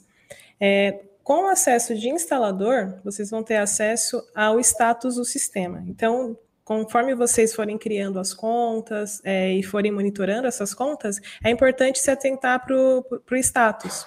Então, dentro da, do monitoramento, é, o status verde significa que o sistema está produzindo legal. Então, é, um, é, uma conta que você não precisa entrar e fazer uma análise mais aprofundada. Quando esse status ele muda, eu vou até voltar aqui para a tela inicial, é, a gente vai ter um status é, amarelo, que vai significar. Só um minutinho, deixa eu atualizar aqui. Então, o amarelo é, significa que os micros eles perderam a comunicação ou a produção está um pouco abaixo. O vermelho indica que a ECU está desconectada da internet. E o preto significa que essa ECU ela nunca reportou para o monitoramento. Então, essa é uma forma de você fazer uma análise prévia geral de todos os sistemas, de todas as contas que estão abaixo da sua, da sua conta de instalador. Tá? É, outro benefício também aqui da Persistence, eu não mudei, mas a gente tem o MA traduzido, tá? Então vocês podem utilizar ele já em português. E conforme. Deixa eu só voltar aqui para a conta. É,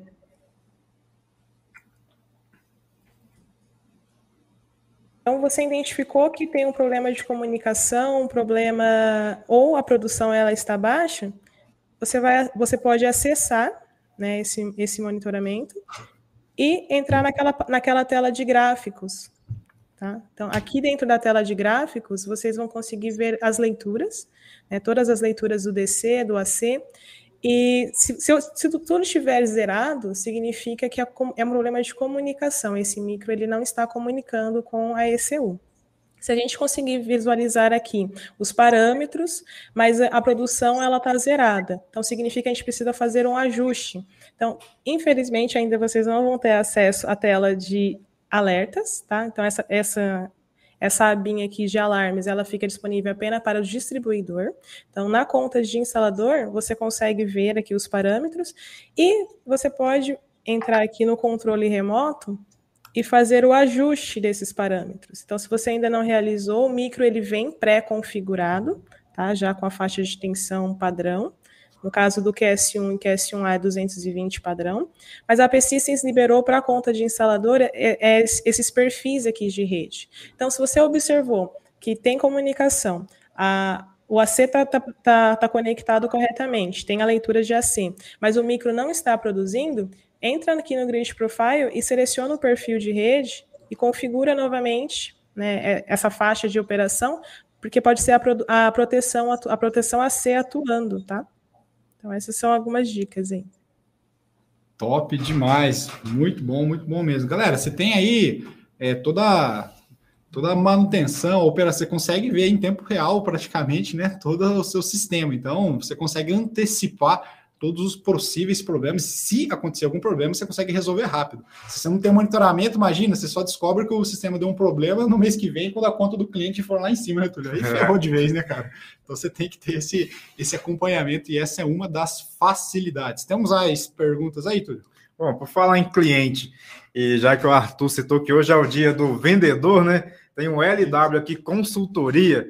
Ele disse que está vendendo, está na linha de frente da empresa dele e que tem uma objeção que os clientes sempre, mais sempre ficam questionando.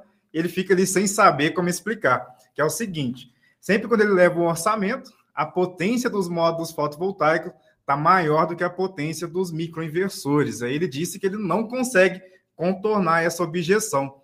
Quem que aí poderia ajudar o nosso amigo aí para conseguir fazer mais vendas, né? E matar essa objeção com os clientes dele? Se ninguém pegar, eu pego. Vamos lá então, João.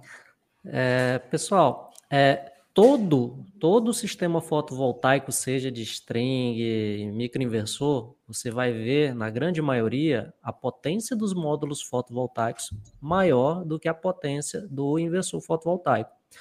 Por que, que é de praxe fazer isso? Porque os módulos eles nem sempre vão estar operando no seu máximo. Tá? Não é igual um gerador a diesel que você pega, ligou ele, ele vai estar tá lá ligado, tipo um módulo de 500 watts. Não quer dizer que você ligou ele no micro e ele vai estar tá, é, operando todo o tempo em 500 watts. Ele vai começar operando com uma potência baixa vai aumentando, seguindo a própria irradiância solar, né? Quando der ali por volta do meio-dia, talvez ele chegue no pico de geração. Por que, que eu digo talvez?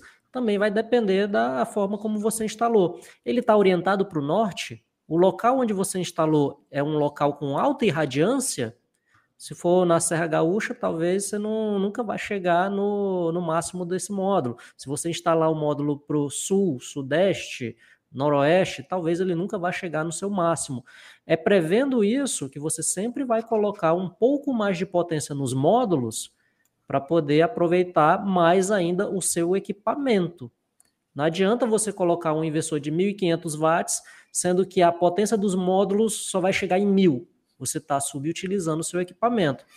Outra coisa que acontece, tá, e tem que ser previsto, é a degradação natural dos módulos. Os módulos de 500 watts, eles são 500 watts ali no primeiro ano.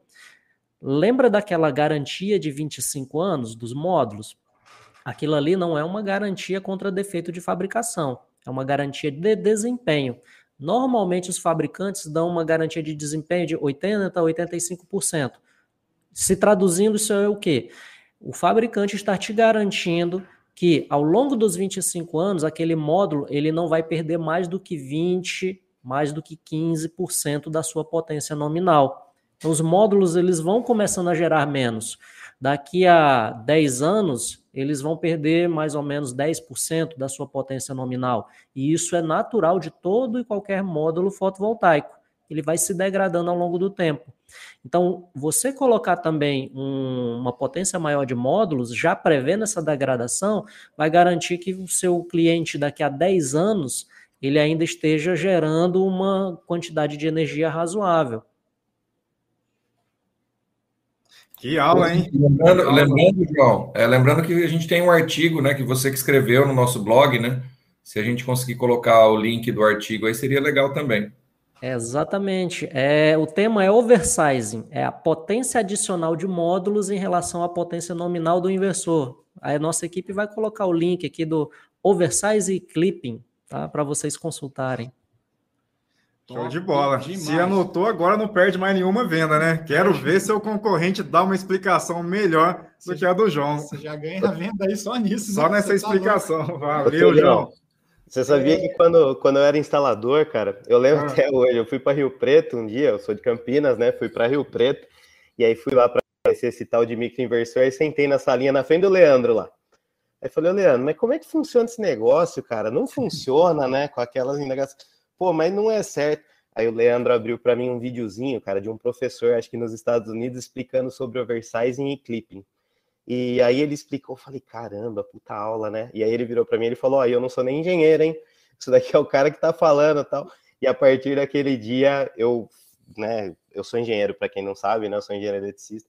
Eu peguei, coloquei aquilo no papel, comecei a calcular a performance do sistema, vi que realmente aquilo fazia total diferença, cara. O pessoal não, não conseguia, eu pelo menos não enxergava dessa forma, e talvez seja a dificuldade que o nosso colega está tendo, não conseguir enxergar o comportamento do sistema e onde que estão os ganhos e perdas, né? O porquê que você colocar mais potência te dá mais ganho do que perdas, e isso me fez virar fã de AP Systems. Eu digo que eu sou suspeito ao ponto eu me tornei tanto fã que hoje eu trabalho aqui na Ecore, né? Então, leia o artigo, vale muito a pena, ele é esclarecedor sobre todos os aspectos, ele é ilustrativo, cara. Você sai dali tendo certeza do que, que você está falando, você nunca mais vai perder venda por conta dessa argumentação com o seu cliente. Lê lá que vale a pena. Com certeza. A galera fica com, às vezes, com um pouco de dúvida de entender que a potência do meu módulo fotovoltaico, do meu painel, ela é variável. É, às vezes a galera fica com isso na cabeça. Tipo, por exemplo, eu pego um equipamento elétrico, uma furadeira, eu ligo na tomada, ela vai me entregar ali 600 watts, se ela for de 600 watts. O painel fotovoltaico não. Ele tem uma variação de potência de acordo com a quantidade de energia, o combustível que ele recebe, que no caso é energia solar. Então, num dia nublado, ele gera uma, uma quantidade de energia, é, a potência vai ser uma, em dias ensolarados vai ser diferente, depende da região que você está lá. Então, tudo isso daí faz variar a potência. Então, é por isso que, se eu colocar exatamente a mesma potência de inversor, microinversor e o meu painel fotovoltaico, eu estou deixando muita energia na mesa, vamos falar assim, né? Falando de deixar dinheiro na mesa, né?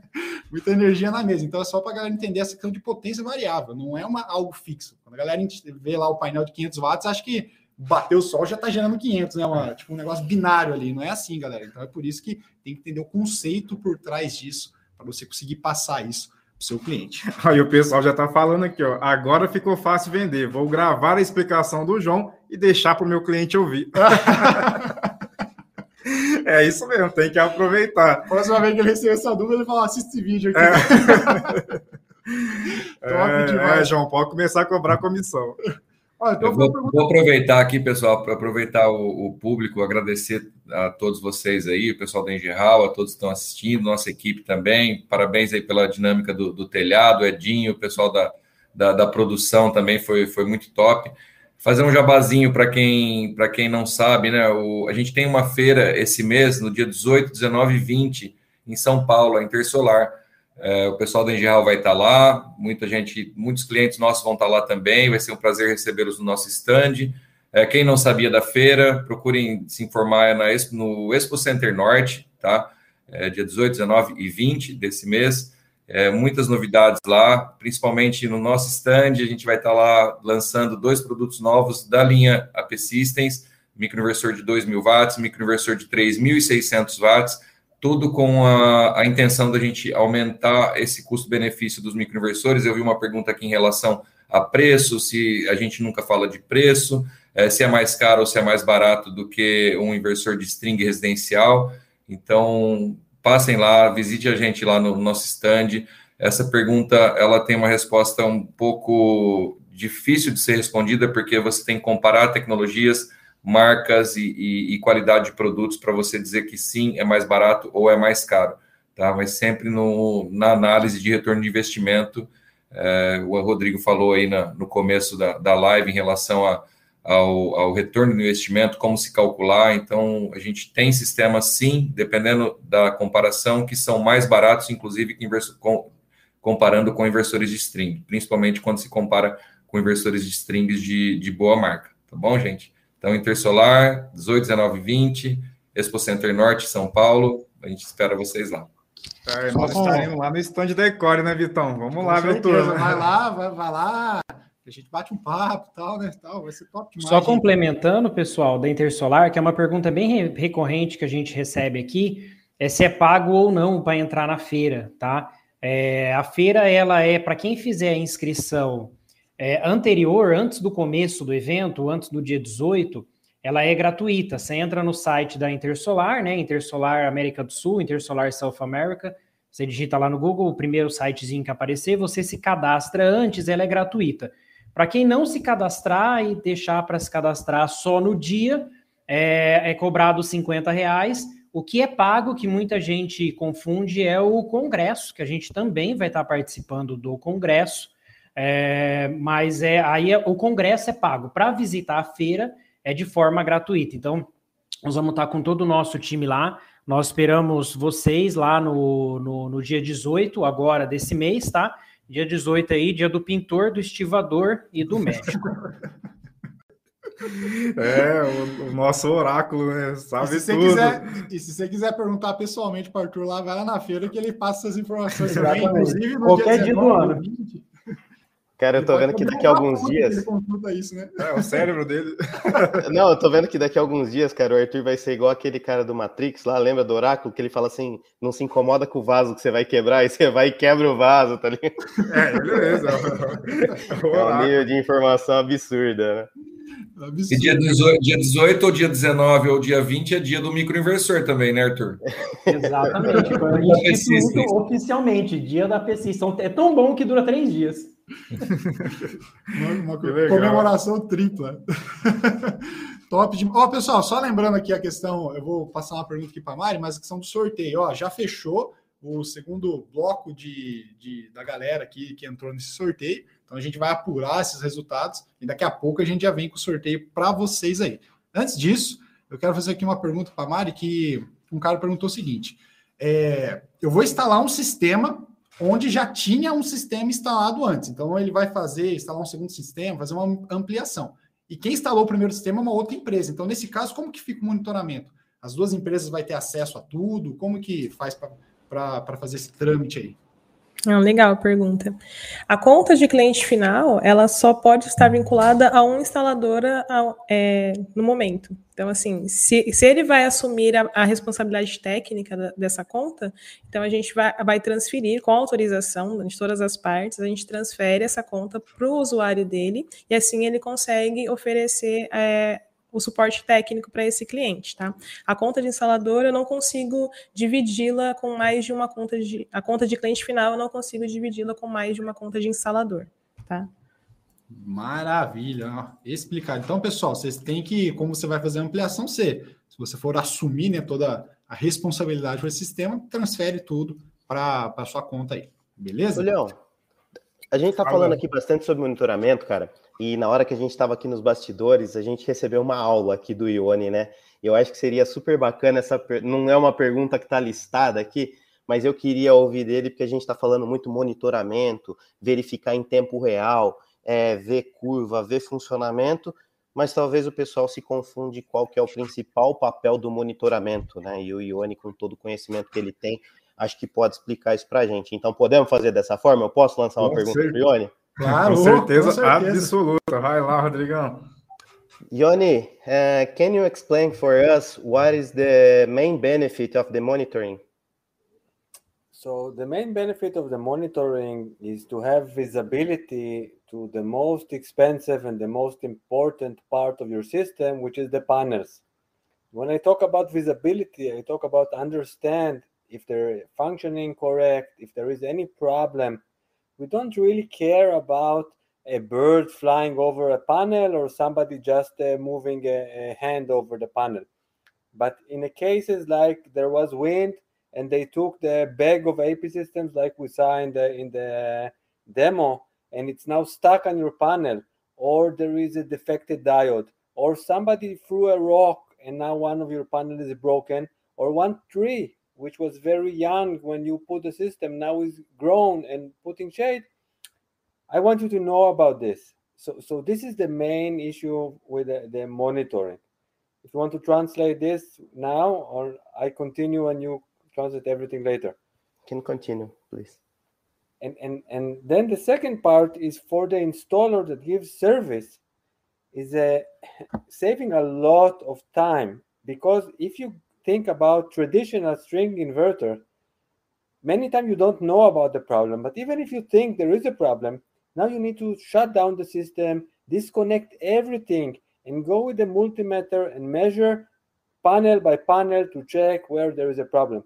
And with MLPE, you know exactly that, okay, you need to go to the second panel and the third row. You're saving lots of hours of debugging and isolating a problem you know exactly what to do in the field, what equipment you need to bring, and doing things in 10 minutes, maybe one hour, instead of eh, wasting days of, of uh, locating problems. So this is the, the two most important uh, roles of the monitor. Pessoal, vou traduzir para quem eventualmente não tenha entendido aí o que o Ione falou. Mas é muito bacana essa visão, porque o monitoramento ele não serve somente para uma visão do que está acontecendo em tempo real, como a gente estava falando aqui. Né? O, monitora, o monitoramento ele serve para que a gente consiga enxergar a ocorrência de problemas que são verdadeiramente problemas com o nosso sistema. Então, um passarinho que passou voando e fez um sombreamento, é, alguém que estava lá em cima do telhado fazendo a manutenção e eventualmente causou uma sombra momentânea, uma folha que caiu, mas logo saiu do painel, isso não é problema. Isso é algo que vai acontecer todos os dias, o famoso mismatch que a gente tem aqui, que eventualmente nem vão ser registrados pelo seu monitoramento e vida que segue. Porém, se você tiver algum problema e esse sim se mantiver de maneira estática, ou seja, não é algo dinâmico, é algo estático, como um sombreamento como aquele que a gente mostrou aqui na demonstração, mas que a gente já tem um exemplo, inclusive, de uma apresentação do João de uma pipa, um maranhão, um papagaio, não sei os nomes nos diferentes locais do Brasil aí, que caiu sobre um painel e ficou ali alocado, uma pedra que eventualmente caiu no seu telhado e danificou um painel, um diodo de bypass que eventualmente tenha sido danificado, isso vai causar um problema de funcionamento permanente, ou seja, uma perda de geração permanente, o monitoramento ele te mostra exatamente isso.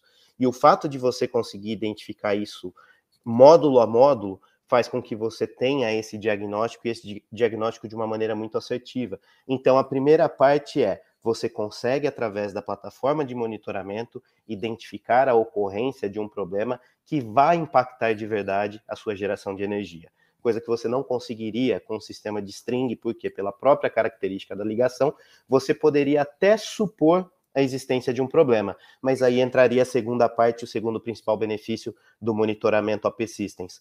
Pelo fato de você conseguir verificar módulo a módulo o que está acontecendo, você consegue ter um diagnóstico extremamente assertivo sobre o que é, como é, em qual equipamento está acontecendo. Isso vai fazer com que você economize horas de trabalho em campo, vai fazer com que você tenha capacidade de saber com antecipação o que você precisa levar para aquela instalação, de que forma você vai fazer a manutenção, qual é o melhor formato da equipe para você fazer essa manutenção, uma equipe de telhado, não é? E é diferente do streaming, que você teria que ir lá no telhado desligar todo o sistema com multímetro, medir painel por painel, tentar identificar onde estava o problema. Caiu por dois segundinhos aqui. Top Maravilha. demais. Rodrigão, a gente já está com o sorteio pronto aí? Como que tá isso aí? Senão eu parto para outra pergunta aqui quando vocês preparam, senão a gente já pode partir para o sorteio. Rapaz, deixa eu pegar a informação aqui que eu estava falando, eu não li. Deixa eu ver ah, como é que tá então aqui.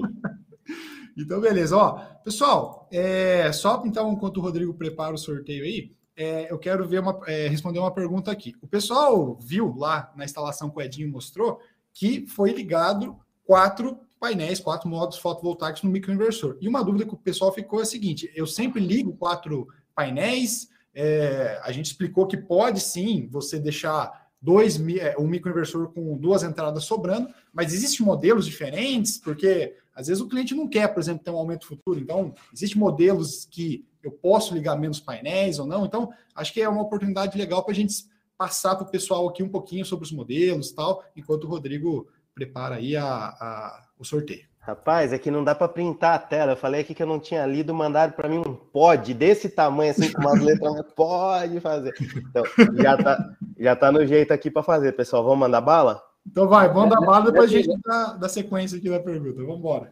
Então, maravilha. Rodrigo, can you Oi, hear me? Yes. About what you said about, about the options to add panels. Uh, we see in this kind of a world that the consumption of electricity is increasing always because now you think you're like saving electricity tomorrow you're going to have electric car you're going to have more appliances. Everybody use more and more electricity. It's always better to have some open spaces to increase your system later and MLP gives you full flexibility doing that today, tomorrow. You can always add modules, add microinverters. You can always add and increase the system, uh, assuming you have uh, room on your roof. Show, show. Uh, pessoal, o Ione estava falando aqui sobre as perguntas que foram feitas, se a gente pode expandir sistema ou não. Algumas considerações muito pertinentes ao momento que a gente está vivendo, né? Hoje a gente vive num mundo em que o consumo de, ele de eletricidade aumenta e aí quando você pensa de novo aumenta e aumenta novamente, e a tendência é de continuidade de aumento do consumo de eletricidade, porque você vai utilizar novos dispositivos, daqui a pouco você vai estar pensando, se já não está pensando, no carregamento do seu carro elétrico, então a característica de consumo é sempre aumentar. Então, se você pensa num sistema fotovoltaico, é sempre bacana pensar nesse cenário futuro de mais consumo e prever uma expansão do seu sistema, deixar espaço para que isso aconteça. E com os microinversores da P-Systems, você consegue ter total flexibilidade para fazer essa expansão de maneira gradativa, da maneira como for necessária, adicionando mais microinversores, adicionando mais painéis, não obrigatoriamente fazendo aquela composição que o pessoal da Engeral já falou aqui, não precisa entrar com os quatro de uma vez só, vai um a um, você consegue trabalhar o seu sistema de acordo com a sua necessidade, sem muitas complicações do ponto de vista técnico. Na verdade, complicação quase nenhuma, porque o sistema ele é extremamente versátil e flexível. Então, isso também é um conselho que fica aqui, porque certamente os clientes vão chegar para a gente no futuro pedindo uma revisão dos seus projetos por conta de sua característica de consumo. E com os microinversores da Persistence, vocês vão ter total flexibilidade para criar essa receita adicional, para fazer um novo trabalho com o seu cliente tendo toda a segurança e a capacidade de fazer isso tecnicamente de uma maneira viável e podendo realmente 50 uma ECUB e os acessórios necessários para instalação. Então fiquem aí, torçam bastante que no final a gente vai sortear o kit aí para todo mundo. Mas agora minha tela já está compartilhada com vocês. Eu vou rodar aqui o sorteio do que a gente prometeu. Deixa eu alternar minha tela. Tá aqui, vocês já devem estar tá vendo que eu estou colocando o número 944. Boa sorte para todo mundo. Vamos lá. Número 8. O vencedor é o número 8. Camiseta do Mirassol, caneca, Moleskine, canetas. O pessoal da produção já vai achar aí para gente quem é o ganhador e colocar aqui na tela. E só para confessar uma coisa para vocês, eu me sinto muito chique quando eu falo o pessoal da produção vai verificar para vocês. É, parece aqueles programas, o programa do Ratinho, é, Faustão, né? É, ô, produção, verifica para gente aí, por favor. O pessoal tá pegando lá na nossa planilha para poder compartilhar aqui na tela quem foi o sortudo ou sortuda ganhador do nosso terceiro kitzinho, terceiro prêmio de hoje. Vamos ver na hora que estiver disponível aí, só compartilhar aqui com a gente. Ó, enquanto eles estão pegando, deixa eu só responder uma coisa aqui que eu bati o olho, vi, eu não sei exatamente o porquê, mas eu já vou falar, tá? Pessoal, a consegue desligar o microinversor remotamente? Sim, é possível, tá? Existe essa funcionalidade. É muito bacana a gente prever, a gente está falando aqui de monitoramento, mas quando a gente pensa na ECU, né, que é o dispositivo necessário para fazer essa comunicação entre os microinversores e a plataforma de monitoramento, ela tem a característica tanto de receber os dados dos micros quanto de enviar dados para os micros. Então, além de uma série de setups técnicos que podem ser feitos, que a Mari já até comentou em outro momento, uma das coisas que pode ser feita é o desligamento remoto dos microinversores, sim. Já temos, pessoal, a informação para colocar aí na tela? Quem é o número 8? Quem é o ganhador? Se nós não tivermos, o que eu vou fazer? É, eu vou fazer uma pergunta aqui que apareceu aqui que eu acho que é legal a gente falar. Manda bala. Bom, seguinte, é, o, o Vansan Carmargo, acho que é assim que fala, se eu errei, desculpa a. Ele falou que foi fazer ali um orçamento e ele ficou com dúvida, que ele se deparou com três modelos de ECU, a C, a R e a B. Como que ele faz para saber a diferença, qual que é melhor usar, como não é? Então, acho que vale a explicação aí para ele. Bom, e apareceu aí o ganhador, vamos, vamos, vamos passar a parte primeiro e a gente responde essa, essa pergunta na sequência. Pessoal da Sunway foi quem ganhou o sorteio. A gente vai pegar no, no cadastro direitinho para verificar quem, com quem da Sunway que a gente vai entrar em contato. Mas, pessoal da Sunway, parabéns. Se vocês estiverem aqui conosco, manda um alô aí no chat. E, sem demorar muito, já vamos voltar lá para a tela do sorteador, rodar o segundo nome para a gente descobrir quem que é o, o, segundo, quer dizer, o quarto Felizardo do dia, que vai ganhar o kitzinho aí com, desculpem, com caneca, Moleskine e canetas da Ecore. Então, novamente aqui, número 944, rodando o sorteio. O vencedor é o número 160.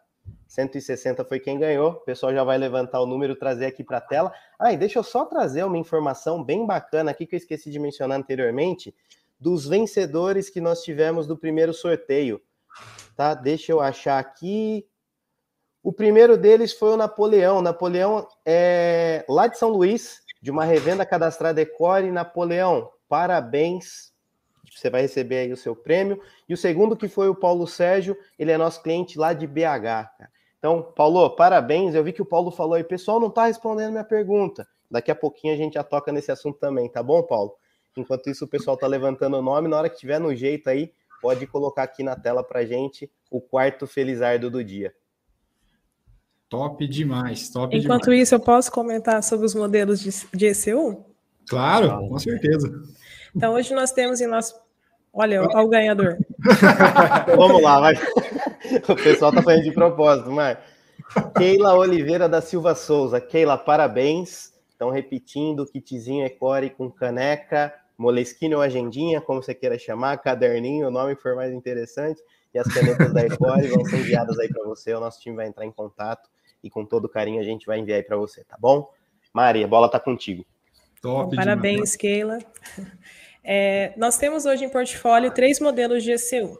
Então, é esse o R, esse R é de residential, ela foi pensada e planejada para um sistema residencial, para ficar dentro da casa do cliente, mas ela não monitora apenas sistemas pequenos, tá? Então, a ECU R, ela tem a capacidade de monitorar 100 microinversores. Então, vamos pegar um sistema com QS1A, seriam 400 módulos. Então, ela tem o R de residential, mas não é destinada a sistemas pequenos. A ECU C, é, o C é de commercial, Então, ela foi pensada para uns sistemas é, maiores, sistemas industriais, ela vai ser instalada dentro do quadro de distribuição ali do cliente, e ela consegue monitorar, nós tivemos uma atualização, 130 microinversores. Tá? E a ECUB, que esse é de Basic, é a versão econômica, é uma opção que a P-System disponibilizou para que todos os sistemas eles, eles sejam monitorados e ela vai conseguir monitorar quatro módulos. Então, ela consegue monitorar um QS1, um QS1A, um YC1000 ou dois YC600. Tá? Então, esses são os modelos que nós temos hoje em portfólio. Top demais, top. Inclusive, a gente tem aqui, ó, só para a galera mostrar, ó, essa daqui, se eu não me engano, deixa eu só confirmar, né? Essa daqui é a ECU ó, R. Então ela é parece um modem, ó, tem as entradas aqui, você, você coloca ali é, a antena e tal. Então, só para quem ainda não conhece, ó, é um dispositivo bem simpático, bem bonito, que você coloca ali bem no cantinho, vai fazer até a parte da decoração da sua casa. Cara, puxando aqui a linha da SCU, o Cláudio Tanuri, ele fez uma pergunta aqui. Eu consigo configurar o meu sistema se eu não tiver ECU? Acho que a Mari consegue, a Mari ou o João, né, consegue responder isso aí para gente. Então, a ECU, ela é a interface entre o microinversor e o usuário, né? Então, assim, você não consegue fazer a configuração sem a ECU, mas o micro, ele já vem pré-configurado de fábrica. Então, você não precisa fazer nenhum ajuste. Né? Se ele for instalado numa rede padrão, você não precisa fazer nenhum ajuste. Ele vai produzir né, naturalmente, sem, sem a necessidade de fazer essa configuração. Porém, se o cliente quer acompanhar de forma remota, se ele quer é, ter, ter todo o benefício do monitoramento módulo a módulo, aí ele precisa adquirir a ECU para fazer esse, essa configuração. Um abraço para o Tanuri. Eu estou acompanhando, hein, Tanuri? Você está quase chegando na centésima instalação com a P-Systems, né? A hora que você chegar na centésima, a gente faz uma, uma divulgação, a gente faz alguma coisa aí é, para comemorar essa parceria, viu? Obrigado pela parceria de sempre. A gente está há bastante tempo, né? Já, já se conhece. Bom, parabéns. Está no, tá no 98, né? Eu vi lá no LinkedIn, acho que está no é. 98, tá? Tá chegando. É, aí, pessoal, eu estava pensando o seguinte: a gente poderia explicar, porque eu estou vendo muitas perguntas e, obviamente, não vai dar tempo de responder a todos. Então, quem poderia explicar a dinâmica de que a gente vai tentar responder mesmo após a live, durante a, próxima semana, tentar responder todas as perguntas é, com os videozinhos curtos do João, né? Acho que o Arthur pode explicar mais essa dinâmica, né, Arthur? Pode ser. É, pessoal, a gente está com toda a nossa equipe de marketing aqui capturando todas as perguntas. Muitas, como muitas delas acabam sendo parecidas, normalmente a gente pega as, as que foram mais perguntadas, que nós não tivemos aqui na a resposta ao vivo. Fazemos os vídeos e colocamos esse vídeo lá no canal da Ecore no YouTube, por isso que é importante quem está logado aí já se inscrever e ativar o sininho, que aí conforme nós fomos colocando esse, essas perguntas, o pessoal já vai recebendo as respostas, tá? E lembrando também, pessoal, que a, a sala do MLPE, ela não é a única forma de você ter acesso às informações. Nós temos muito conteúdo também no nosso YouTube, muitas outras lives que a gente fez, outras salas do MLPE, é, alguns webinários que nós fizemos também é, durante os anos, outros vídeos explicativos e também todo o nosso time. Nosso time comercial está à disposição para atender, o nosso time é, de suporte está à disposição de atendimento de, de todo mundo. Então, pô, eu tive uma dúvida, alguma coisa, eu não posso esperar o vídeo né? Não posso esperar que o pessoal produza isso. Nós também estamos 100% à disposição para qualquer tipo de dúvida, qualquer necessidade que vocês tenham, tá bom? Inclusive, a Ecore conta também com plantão comercial e conta com plantão de suporte. Isso é um diferencial nosso também muito importante de, de citar aqui, né? Então, é 8 horas da noite ali, eu estou com um orçamento, estou com uma dúvida de qual ECU usar a Mari falou, mas minha conexão travou naquela hora, não consegui entender. Nós temos nosso plantão comercial para te ajudar, temos nosso suporte técnico também para te ajudar.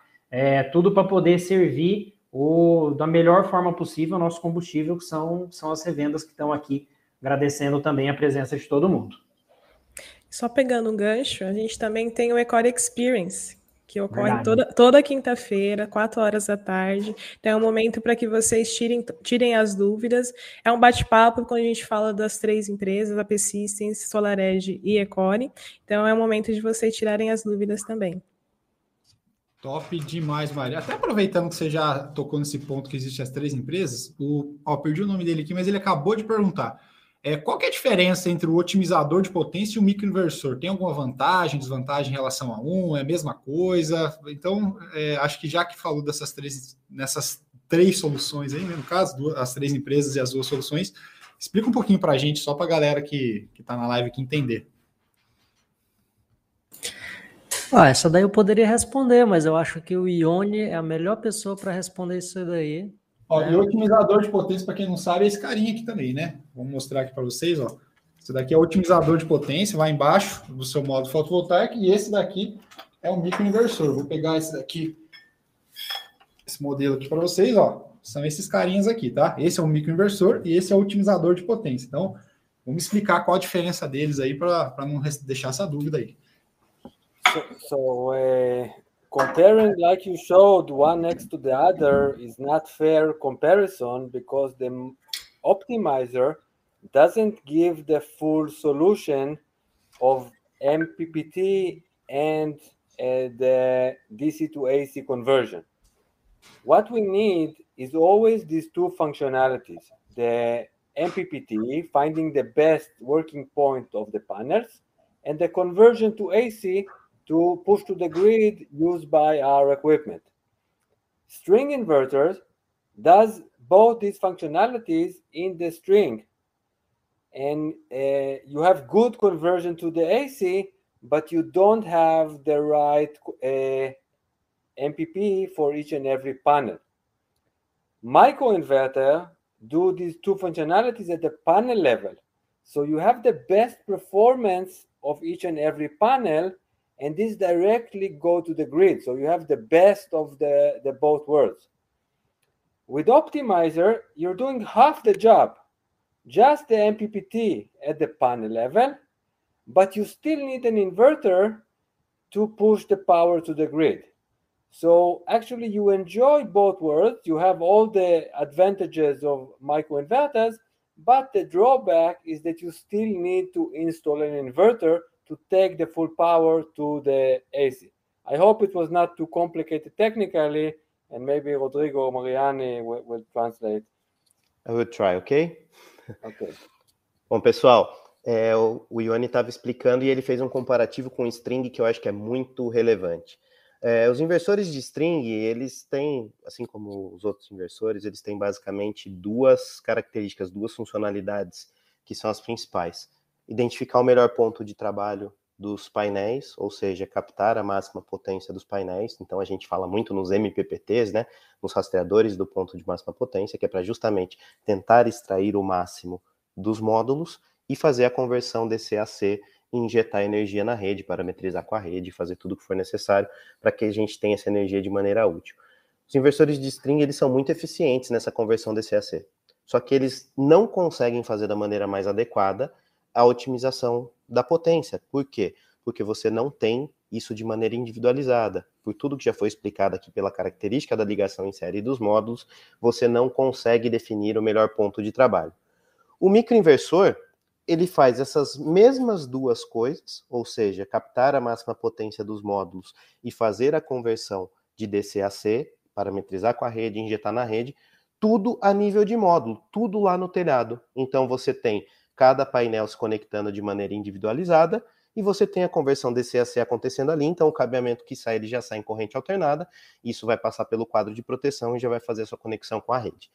O microinversor, oh, desculpa, o otimizador de potência, por sua vez, ele continua fazendo essas mesmas duas coisas, só que agora de maneira divididas em equipamentos divididos. Então a gente tem aquilo que o pessoal da Engeral mostrou, que é o equipamentozinho otimizador de potência, que esse vai lá a nível de módulo fazer a determinação do ponto de máxima potência, ou seja, otimizar ao máximo a potência de cada módulo, ou no caso desse que eles mostraram aí de cada dois módulos, mas você continua tendo a figura do inversor, aquele mesmo inversor que vai na parede, só que com funções mais simplificadas agora, porque ele é responsável por fazer apenas a parte da conversão de corrente contínua para corrente alternada.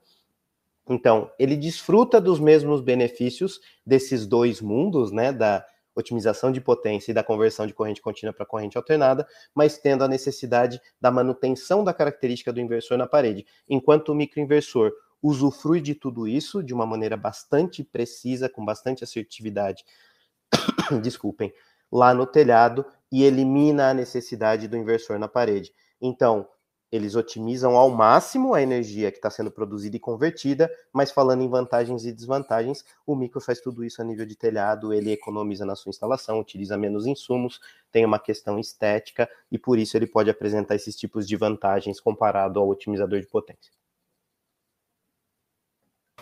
Caraca, perfeito, né? Não tem nem o que falar, não tem nem o que complementar aqui. tá uma excelente explicação, galera. É, uma, uma pergunta que está recorrente aqui também é o seguinte: é, perdi o nome do rapaz que passou rápido. Bom, vou fazer a, a, pergunta.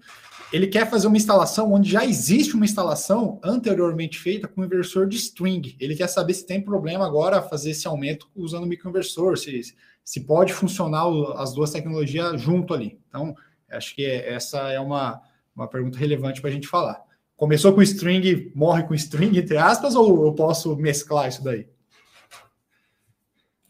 Você consegue mesclar sem problema nenhum, tá? Onde é que você vai fazer a, a interligação, né, entre aspas? É, quando você instala um inversor de string, você tem lá os módulos, depois vem o cabeamento, depois vem o inversor, e do inversor tem uma saída em corrente alternada que você ligou em algum disjuntor num quadro de distribuição do cliente. Com o microinversor, você vai pegar, vai ligar os módulos no microinversor e já vai sair do microinversor em corrente alternada e também vai para os disjuntores. Na hora que você coloca ali, você tem um quadro de distribuição do cliente, o disjuntor geral e vários disjuntores de distribuição, você vai ter o disjuntor do inversor de string, você vai só adicionar o disjuntor do microinversor um equipamento não vai interferir no funcionamento do outro, tá? E eles vão estar tá funcionando ali em paralelo sem problema nenhum.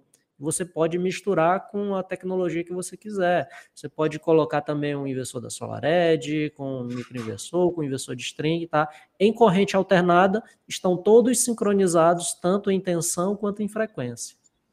Show de bola. E uma outra pergunta aqui que o pessoal estava fazendo, João, que vem casa muito bem com esse tema, é que se eu fizer uma instalação e por acaso lá no meu microinversor ainda sobrar espaço para três módulos fotovoltaicos, dois módulos fotovoltaicos, eu preciso enviar um outro projeto para a concessionária de energia eu só posso ir lá e adicionar os módulos que estão faltando naquele micro? Essa é uma pergunta que é, é bastante recorrente, né? É, uma das grandes vantagens de se usar microinversor é a modularidade, então você não precisa comprar um sistema inteiro, completo para sua necessidade de uma vez só. Você pode ir é, comprando um sistema menor, na medida do, da sua capacidade financeira, depois vai aumentando né, à medida que o seu consumo vai aumentando também.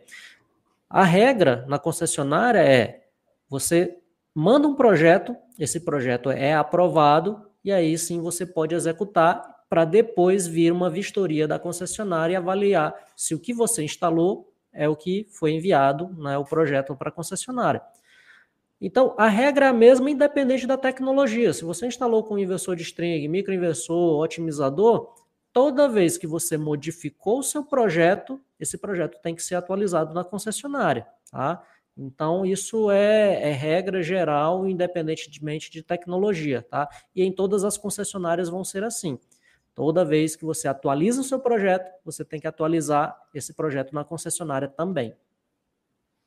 Beleza, ó, nada de fazer bom. gambiarra, hein, galera? Vamos atualizar, manter os dados informados, a concessionária informada das possíveis atualizações. Ah, e aqui, ó, o pessoal está gostando muito da presença da Mari aqui, perfeita, arrasando nas explicações, representando o time feminino na energia solar. Ah. É isso aí, Mari, parabéns, hein? Obrigada, obrigada pelo convite. Galera, é, eu tinha feito uma pergunta aqui que passou batida, que é o seguinte: é, a pergunta foi feita: quantas placas eu posso colocar por microinversor? Então, a gente já falou bastante disso, mas eu gostaria de aprofundar um pouco. É, Para a gente falar um pouquinho aqui, quais são os microinversores da P-Systems hoje que nós temos disponíveis aqui no mercado? Quais são os modelos, para o pessoal entender que a gente falou muito do QS1, QS1A, mas não se limita a isso, tá, galera? A gente tem modelo de 220, 380. Então, alguém poderia é, falar um pouquinho do portfólio só para aproveitar esse gancho aqui, a galera conhecer. É, acho que seria uma oportunidade legal da galera conhecer a linha. Essa daí eu vou. É, a gente tem linha monofásica e a linha trifásica da Persistence, e a monofásica ela serve também para trabalhar com fase-fase, tá, pessoal? Então a gente tem o YC600, né, para quem é mais antigo, se recorda, a gente tinha o YC500, que foi o cara que começou tudo isso aqui no Brasil, né, o YC500, felizmente, por conta de uma evolução tecnológica, ele já está fora de portfólio hoje, então nós temos o YC600 nas versões é, 127 e 220. Ele é um microinversor monofásico de 600 watts. Depois dele, a gente tem o QS1, que é como se fosse o YC600 duplicado. O QS1 é um micro monofásico de 1200 watts que funciona em 220. E o que eu falei antes, ele pode ser conectado tanto em 220 fase-fase, quanto em 220 fase neutro. Se alguém esteja se perguntando aqui, pô, Rodrigo, onde que eu vou ter 220 fase neutro? Por exemplo, em redes 380. Seu fase neutro vai ser 220. Aí a gente parte para o outro modelo monofásico acima desse, o QS1A. É o microinversor de 1.500 watts, que também é para redes monofásicas, 220. Depois disso, a gente parte para o modelo trifásico da AP Systems, que é o YC1000. Tá? Ele tem uma saída estendida de 1130, é isso, Mara? Isso, exatamente. Exatamente. Então ele tem 1130 watts de potência para redes trifásicas e você encontra ele nos modelos 220, ou seja, redes 127 e 220, e você encontra ele no modelo 380, redes 220 e 380. Então você tem toda a opção de portfólio, desde o monofásico 127 até o trifásico 380, que contempla praticamente 100% das redes existentes aqui no Brasil. Eu vi que no meio dos comentários alguém colocou, me desculpa, não, re, não recordo o nome, poxa, eu estou fazendo uma instalação de microinversor numa rede rural que tem parâmetros diferentes. Aí a gente volta lá naquele começo da explicação, onde a Mari falou dos ajustes de parâmetros. Então, se as características dessa rede estiverem em acordo com os ajustes de parâmetros das faixas de operação do equipamento que você estiver escolhendo para trabalhar lá, o seu equipamento vai funcionar normalmente. Tá? Você tem essa flexibilidade, lembrando sempre, isso tem que estar tá alinhado com a normatização da distribuidora, com a normatização técnica, no caso a normatização da ANEL e toda a normatização ABNT NBR, tá, pessoal? É muito importante. O pessoal mencionou aqui, não vamos fazer gambiarra. Na hora do projeto, a gente está falando muito aqui em simplicidade, versatilidade, facilidade, mas não se esqueçam, é um projeto de engenharia e como tal ele tem responsabilidade técnica, ele tem que ter critério e ele tem que atender às normas, mas a gente tem portfólio para trabalhar em qualquer tipo de rede, ou pelo menos que eu conheça, né, em todas as redes que tiverem catalogadas aí no Brasil. Top demais. Então é, é o que eu chamo de pau para toda obra, né, Túlio? Cara, eu, eu, vou fazer uma, uma pergunta aqui, ó, do João Afonso, que ele falou o seguinte: ele ficou com a seguinte dúvida. Primeiro, é, quando a gente vai falar de inversor string e da tecnologia MLP dos microinversores, é, primeira pergunta: por que, que eu não preciso utilizar a string box e a proteção CA é, é, a mesma que eu uso quando eu utilizo inversor string ou muda alguma coisa? Eu ainda, na verdade, a pergunta dele foi: eu ainda preciso usar a proteção CA quando eu utilizo os microinversores? Então, acho que é legal a gente falar um pouquinho da proteção CC, se precisa ou não usar, e da proteção CA, o que, que precisa, o que, que muda, se é igual, não é? Acho que é legal passar essa, essa informação para a galera.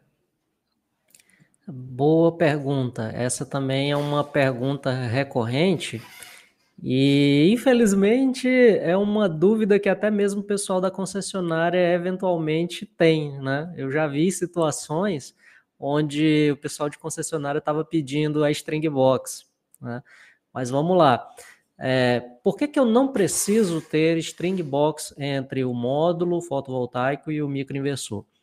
Primeiro que string box é, na norma é caixa de junção que é chamada, mas você não vai, não é que precisa ou não precisa de string box. Tem duas coisas que tem dentro da string box, às vezes três, né, que você precisa prever no seu projeto e avaliar se é necessário ou não. Dispositivo de interrupção e seccionamento, que normalmente é a chave seccionadora. DPS, que funcione em corrente contínua. E, dependendo da formatação do arranjo, você pode precisar de fusível ou não. Então, normalmente são esses três componentes que você vai encontrar em uma string box, às vezes é, sem o fusível, às vezes com o fusível, porque depende do teu projeto. Por que, que eu não preciso desses componentes quando eu uso o microinversor? Chave seccionadora, dispositivo de interrupção e seccionamento. Você vai precisar desse dispositivo quando você está trabalhando com tensões mais elevadas. Para quê? Para você poder desligar de uma forma segura o equipamento. Como o microinversor ele trabalha com extra baixa tensão, ou seja, em corrente contínua, o que é que é extra baixa tensão? Qualquer tensão abaixo de 120 volts. Em um módulo você vai ter 40, 45 volts. É extra baixa tensão. Vai olhar lá na NR10, não preciso de um dispositivo de interrupção e seccionamento, porque já é uma tensão de segurança. Tanto é que na NR10 ela só aborda é, tensões acima de 120 volts. Extra baixa tensão nem faz parte do escopo da NR10, justamente porque é uma tensão de segurança. Por que, que eu não preciso de DPS? O DPS-CC, porque o módulo ele já é ligado diretamente no microinversor. Ele está ali, o microinversor está debaixo do módulo. Você já liga ele direto ali. Você não precisa é, se preocupar com as tensões induzidas, tá? Não em níveis excessivos. Você ainda assim tem os varistores dentro do microinversor, varistores do tipo 2, que é o mesmo elemento que você vai encontrar dentro de um DPS tipo 2. Dentro de um DPS tipo 2, vai ter o quê? Vai ter um varistor. No microinversor, vai ter também um varistor.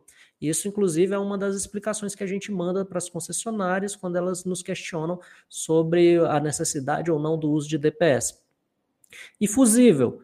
Fusível você precisa colocar quando você tem mais de duas, duas strings tá, conectadas numa mesma entrada de um inversor. Como no microinversor você não tem strings, você não tem o risco de vir uma corrente, uma sobrecorrente reversa de um módulo para o outro, porque você não tem um módulo conectado um no outro, você também não vai precisar usar fusível. Então, essas são, esses são os três componentes que eventualmente você vai precisar numa string box, e é por esses motivos que eu expliquei aqui que você não precisa de nenhum desses componentes do lado de corrente contínua. Do lado de corrente alternada, eu vou precisar colocar um disjuntor para proteção contra sobrecorrente e curto-circuito, e é para proteger tanto o equipamento quanto os condutores da instalação. E eu vou precisar colocar um DPS, tá? Um DPS entre aspas, né? Um ou mais DPS, né? dependendo da, da configuração. Esse DPS, como a saída do microinversor é em corrente alternada, você vai usar DPS para corrente alternada. Qual é a função do DPS? Proteger contra os surtos ou descargas que venham do telhado para dentro da edificação. Você coloca os DPS ali num quadro de distribuição. No mesmo quadro que você tem os disjuntores, você vai colocar o DPS. Eu vi até uma pergunta, pergun perguntaram sobre a quantidade de DPS, tá? Você vai precisar de um DPS para cada uma das fases e o DPS para o neutro, tá? Então, se você tem uma instalação trifásica, três DPS, um para cada fase e mais o DPS do neutro. Se você tem uma instalação bifásica, um DPS para cada uma das fases, então são dois DPS, né, para fase 1, para fase 2 e o neutro se você tiver. No caso de você não usar o neutro, né, vamos imaginar uma instalação é, bifásica, é, 220 volts. Você vai usar fase, fase e o outro condutor vai ser o terra. Para o terra você não precisa usar DPS, o terra já é o terra e aí você vai usar um DPS para cada uma das fases. Então, nesse exemplo do bifásico, fase fase 220, você vai usar dois DPS. Numa instalação monofásica, eu tenho fase neutro. Aí você vai utilizar um DPS para fase, um DPS para o neutro. Tá? Ah, mas se eu tiver vários segmentos, vários microinversores, eu vou precisar de vários DPS, um para cada circuito? Não. Você vai pegar vai fazer no seu quadro de distribuição, você vai ter um disjuntor para cada segmento, são os disjuntores de distribuição, e vai ter um disjuntor geral. Você pega e coloca o DPS ali conectado já no disjuntor geral. E aí, se o disjuntor geral for um disjuntor trifásico, três fases, três DPS e mais o neutro. A galera pirou aqui na sua explicação, hein, João. Agora está claro, top demais, não, vou, não resta dúvida. Aqui, ó. Essa, essa vale um corte depois, hein? Aqueles é. cortezinhos aqui, ó. Essa, essa, vale um corte, essa mini aula aí, pô, fiquei, fiquei tá aqui, doido, ó. Tem, tem, um monte de curso aí que não explica isso, não. Você tá doido. E o cara falou assim: ó, parece óbvio, mas, mas é fácil entender com o João. Ele é muito didático. Ah, lá, João. É, é isso aí. muito bom. Ó, pessoal, um recado rápido aqui. Falta dois minutos para encerrar as inscrições do sorteio. O link está fixado aqui no, nos comentários da live, aqui no canal Decor. Então, quem ainda não fez, vai lá, faz a inscrição que é os últimos minutos aqui para você conseguir se cadastrar e ganhar os prêmios aqui, óbvio, né? Se for sorteado, né? Mas pelo menos para ter a chance tem que cadastrar lá. Então, os, os últimos minutos. É, eu separei mais uma pergunta aqui é, que eu achei interessante a gente falar, já que a gente falou de monitoramento. O rapaz falou assim: ó, eu falo rapaz porque a pergunta passa rápido aqui, às vezes não consigo anotar o nome, mas eu vou instalar um App Systems pela primeira vez. Então, qual plataforma vou utilizar para fazer o monitoramento? Tipo assim, depois que ele fizer a instalação, a gente já falou da plataforma de monitoramento do cliente, a que ele vai ver, mas qual que é o primeiro passo que ele tem que fazer? Acho que seria legal só a gente passar uma, uma trajetória para clarear na mente dele, porque a gente deu muita informação, aí se a gente dá uma sequência aqui, ele já entende o, o passo a passo que ele tem que fazer. Legal. Então, assim que ele finalizar a instalação física do, dos equipamentos, ele vai utilizar o ECU app para fazer a configuração. Então, o ECU app é um aplicativo que ele utiliza localmente, ele vai se conectar à rede liberada pela ECU, aí ele vai fazer a configuração. Através do ECU app, ele consegue acompanhar o desempenho do sistema. Então, para aquela situação onde o cliente não tem conexão com a internet e ele quer fazer um monitoramento offline, aí ele vai utilizar o ECU o app. Configurou os equipamentos, o sistema está tá gerando legal, já conseguiu visualizar ali a, a, produção, aí ele quer fazer um acompanhamento remoto desse sistema. Então, ele vai cadastrar a conta no, no portal de monitoramento, no MA, e o cliente final vai utilizar o MAPP para conseguir acompanhar o desempenho do sistema de forma remota, sem estar conectado ali localmente. É, o instalador, a AP Systems lançou agora o MA Manager, que é um aplicativo compatível com a conta de instalador, aonde toda aquela a, a, tela que eu compartilhei com vocês aqui, onde a gente vê todos os sistemas, status, onde ele consegue cadastrar né, a conta do cliente final, ele vai ter dentro do aplicativo. Então, são três aplicativos, o ECU app para fazer a configuração, o MA app para o cliente final e o MA Manager, que é para a conta de instalador. Então, esses são. E, lógico, que tem o portal também da P-Systems, o site, onde tanto o cliente final como o instalador consegue acompanhar. Top demais, Mari. E lembrando que, mesmo assim, depois dessa aula que a Mari deu, se ele tiver dúvida, é só entrar em contato com o suporte Decore, que o pessoal orienta você. Não, não se preocupa, não, que o passo a passo é simples, mas caso tenha dúvida, você vai ter o suporte necessário para você fazer toda a configuração que você precisar. Beleza? Galera, é, tem uma pergunta aqui que eu acho legal a gente falar. O Leandro falou da feira que vai ser apresentado novos modelos e o pessoal ficou curioso para saber. Esses modelos vão ser apresentados na feira, mas ainda não vai estar disponível para venda ou já vai estar disponível para venda? Se não, quando que começa? Acho que é legal é, falar um pouquinho disso. O modelo, o modelo 2000 watts ele já está embarcando esse mês para nós, então praticamente é, 20 dias depois da, da feira, a gente já vai ter esse, esse equipamento aqui disponível, se os embarques lá é, saírem é, normalmente, né? Porque a gente está com muito problema logístico internacional. Mas a expectativa é que uns 20 dias após a feira já tenhamos o 2.000 watts. O outro, a gente está dando pequenos spoilers, porque é um produto que ele ainda vai ser embarcado por volta de novembro ou dezembro. Ele é um 3.600 watts e mais detalhes a gente vai estar tá mostrando na feira lá para todos. Top demais. Ó, quando você, eu não sabia dessa. Desse, o de 2000 eu já estava acompanhando, agora esse de 3.600 fiquei de boca aberta. É, eu tô curioso para ver esse microinversor. a gente está passando, a gente tá passando só umas, umas, umas, uns spoilers aos pouquinhos. Eu tô aqui em Manaus também, eu falei um pouquinho na, no Fórum GD aqui. É, falei anteontem na, na, na, palestra que eu, que eu dei aqui também, aí passei bem rápido, assim, sabe quando você fala 3.600 e pronto. Só, só para instigar a curiosidade da galera, né? Claro, né, pô? E quem quiser saber mais, aí sim vai na feira, pessoal, do dia 18 ao dia 20 deste mês aqui de outubro, porque ainda o pessoal tá com a cabeça em setembro, né? Pô, é. não, é outubro, hoje é dia 1 de outubro, galera, é deste mês aqui, 18 a 20 de outubro, em São Paulo. Então, todas as informações que vocês precisarem aí, a gente pode passar para vocês, mas nós, nós aqui na Geral vamos estar lá no stand Decore, do dia 18 ao dia 20, e todos esses lançamentos, inclusive a linha que já existe, vocês podem ver, é, pegar, tirar dúvida com a equipe técnica, então vai ser bem legal. Se você puder comparecer, vai ser muito bem-vindo e a gente troca uma ideia lá também com você. Beleza? Galera, ó, encerrou aqui as inscrições. Encerrou, né, galera? Só para não falar besteira aqui. Encerrou a, as inscrições para o sorteio.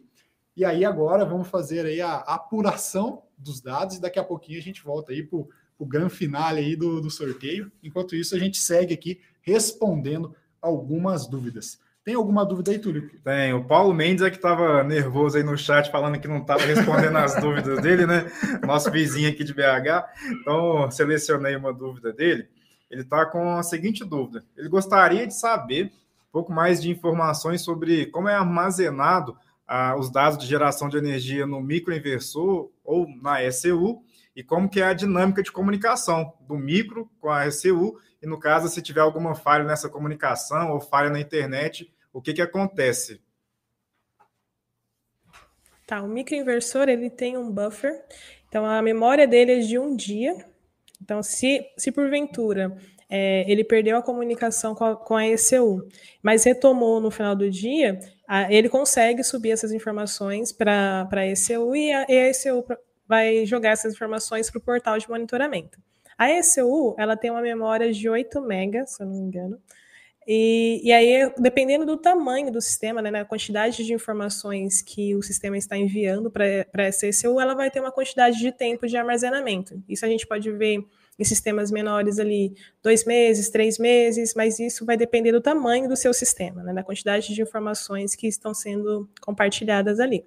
É, se porventura perder a comunicação com a internet, é, você, depende da, da, quantidade de memória, né, do, da, o tempo ali vai depender da quantidade de memória. Assim que ela voltar, se conectar com a internet, a ECU ela consegue subir essas informações, tá? Então, dependendo do tempo ali do período, as, as informações elas vão sendo sobrescritas e assim que voltar a conexão com a internet, você consegue visualizar dentro do portal.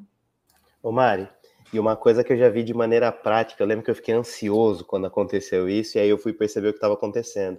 Normalmente, quando as informações elas estão sendo sobrescritas, elas não têm um padrão de, de, como elas vão aparecer na ECU.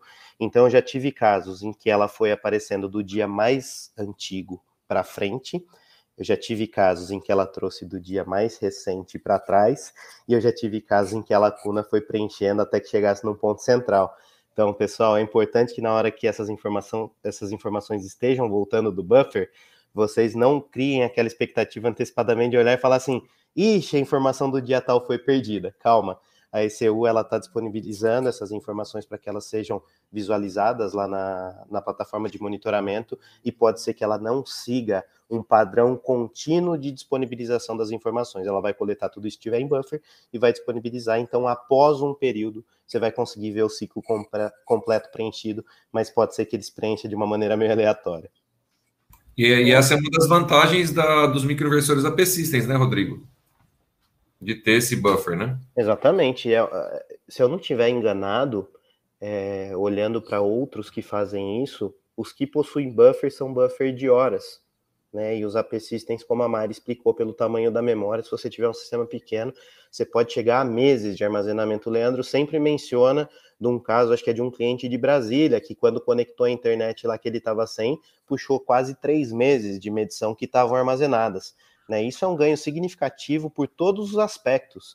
Né? Não somente para você conseguir acompanhar como está a produção de energia, mas pensando até se você tiver necessidade de uma assistência técnica.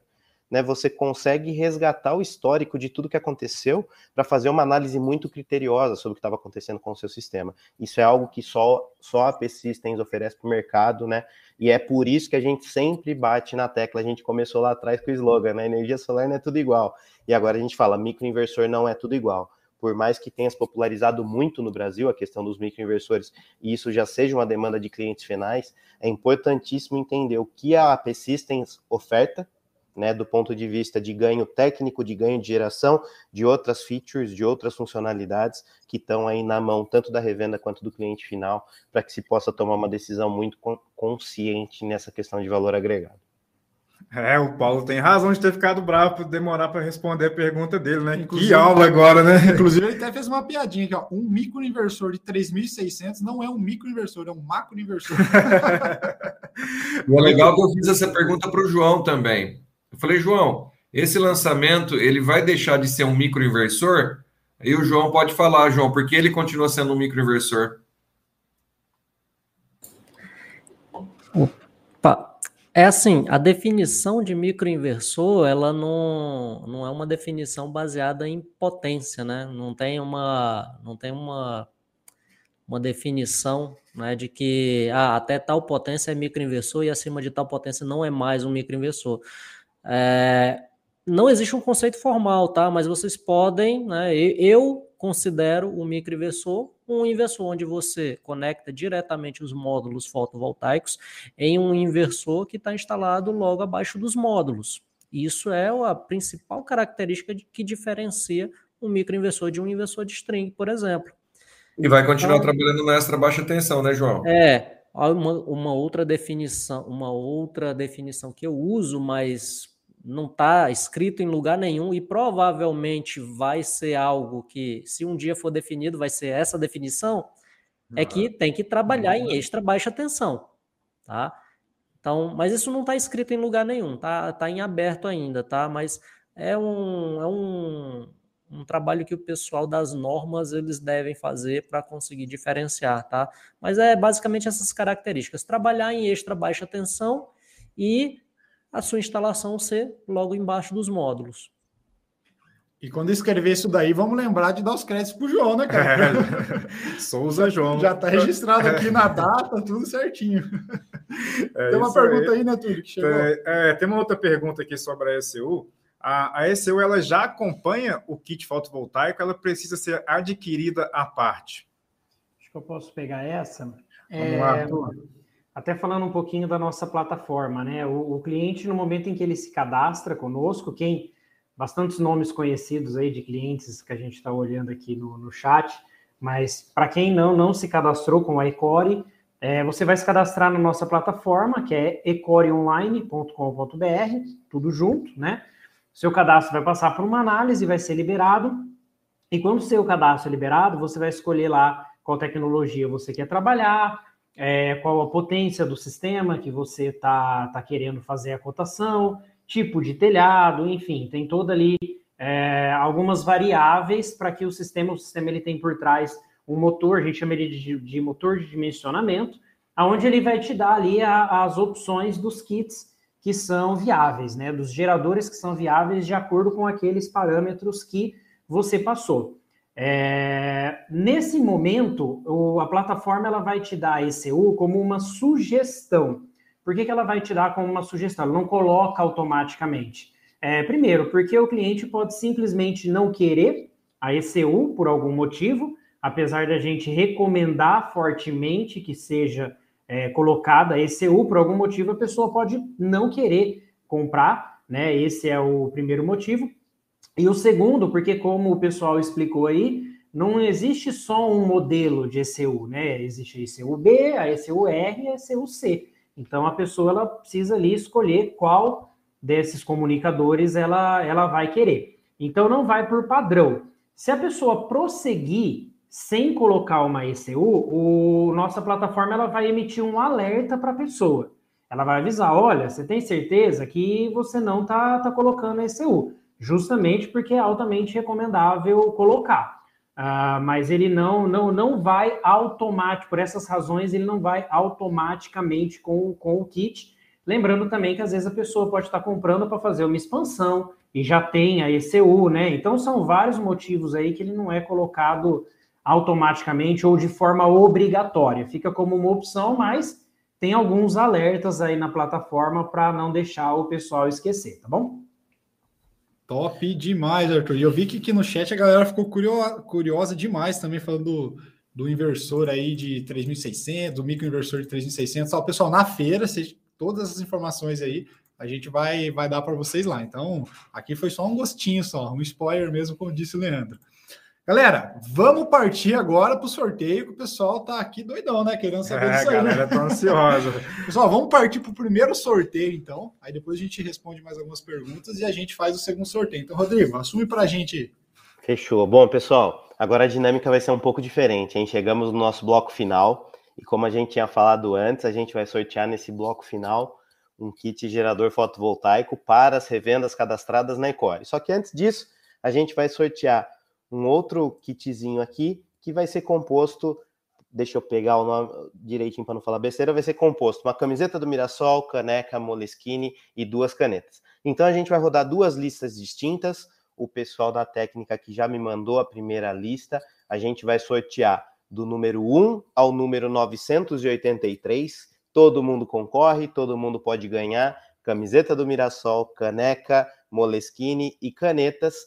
Na sequência, o pessoal vai me passar a lista já filtrada com as revendas cadastradas Ecore. A gente vai para o sorteio final. Vou pedir a, a, paciência de vocês, porque nós vamos validar essa revenda como revenda cadastrada Ecore para poder falar aqui se ganhou ou não ganhou. Rodrigo, sorteou e não ganhou. Como é que a gente faz? Sorteia de novo. Aí a gente acha o ganhador, valida e o Felizardo aí vai receber o kit fotovoltaico. A gente vai entrar em contato para decidir como vai fazer o envio, tá bom? Para quem não estava ou para quem estava e não lembra, lembrando, eu vou compartilhar aqui minha tela do sorteador online, vou colocar os números lá, como eu falei, de 1 a 983, a gente vai sortear, e aí o pessoal que está trabalhando aqui nos bastidores vai colocar na tela aqui quem é o nome que está associado a esse número para a gente descobrir quem foi o ganhador. Estou compartilhando minha tela aqui com vocês agora, já está na mão. Na hora que ela subir aí, eu vou para o sorteio. Maravilha, pessoal. Então vamos lá. Voltando para a página inicial, entre o número 1 e o 983. Clicando, vamos lá. Número 446. Então, ó, o ganhador da camiseta do Mirassol, caneca Moleskine, canetas da Ecore, é o número 446 pessoal já vai pegar aqui. Daqui a pouco compartilha aqui na tela com a gente a listinha lá para a gente ver quem é. Olha, ó, tá na mão. amorimsan@gmail.com. Não sei o seu nome, vou te chamar de Amorim. Amorim, a gente vai pegar o cadastro aqui direitinho para identificar qual o seu contato. A gente tem o e-mail aqui, mas vamos verificar os outros. Parabéns se você estiver conosco aqui na live agora. Coloca aí no chat, se identifica, vai ser um prazer imenso a gente conversar com você. A gente vai mandar tudo direitinho para chegar aí no seu endereço. E por enquanto a gente pode ir tocando aqui com mais algumas perguntas, pessoal, até que a nova lista chegue para mim, a gente possa realizar então o sorteio do tão aguardado kit gerador fotovoltaico. o pessoal tá, tá ansioso aí para saber quem vai ser o grande ganhador, né, Túlio? Ó, pessoal, deixa eu selecionar. Você tem alguma pergunta que você selecionou aqui, Túlio? Porque eu tenho algumas. É... Se você tiver aí, pode fazer. E o pessoal tá perguntando aqui também. Eles falaram que o João levantou uma camisa do Mirassol preta ali, hein? Toda bonitona também. Qual que vai ser a sorteada? Olha, eu não sei, pessoal. Eu acho que é essa aí que o João tá mostrando agora ah, na última. Ah, o João tá, tá levantando a, a, a bandeira tá, do você tá levando, É porque tem, tem. Eu não sou muito ligado em futebol, né? Mas tem duas. Tem a amarela, que é normalmente sorteada, e a preta, né? Top demais. Não, a sorteada vai ser a preta mesmo. Essa é linda demais. Eu comprei uma para mim, virei até torcedor do Mirassol só por causa dessa camisa linda. Essa aí é bonita mesmo. Top Muito demais. Top. Ó, deixa eu pegar aqui, ó. É... Aqui, deixa eu ver. Eu vou pegar uma pergunta diferente aqui, porque tem várias chegando aqui, por exemplo. É, uma pergunta ah, é qual que é a ECU mais é, econômica para eu instalar no meu sistema? Essa daqui tá, chegou aqui, deixa eu ver aqui. Mas a Mari já explicou muito bem a diferença entre elas. Na verdade, a mais econômica, é, a não ser que você vai instalar um sistema pequeno, né, com quatro painéis, você deveria instalar a R, né? A não ser que você vai instalar um sistema comercial maior, que daí seja maior que 100 micro inversores. É isso aí, né, Mário? Não falei mal besteira, não, né? Então, vai depender do projeto e da intenção, né? A ECUC, ela tem a possibilidade de se tornar um medidor, né? Então, se o cliente tem a intenção de medir o consumo, saber a energia que está sendo injetada na rede, associada com os transformadores de corrente, ela se torna um medidor. Então, tudo vai depender do projeto. A gente tem ECU para todos os gostos, então é só você escolher.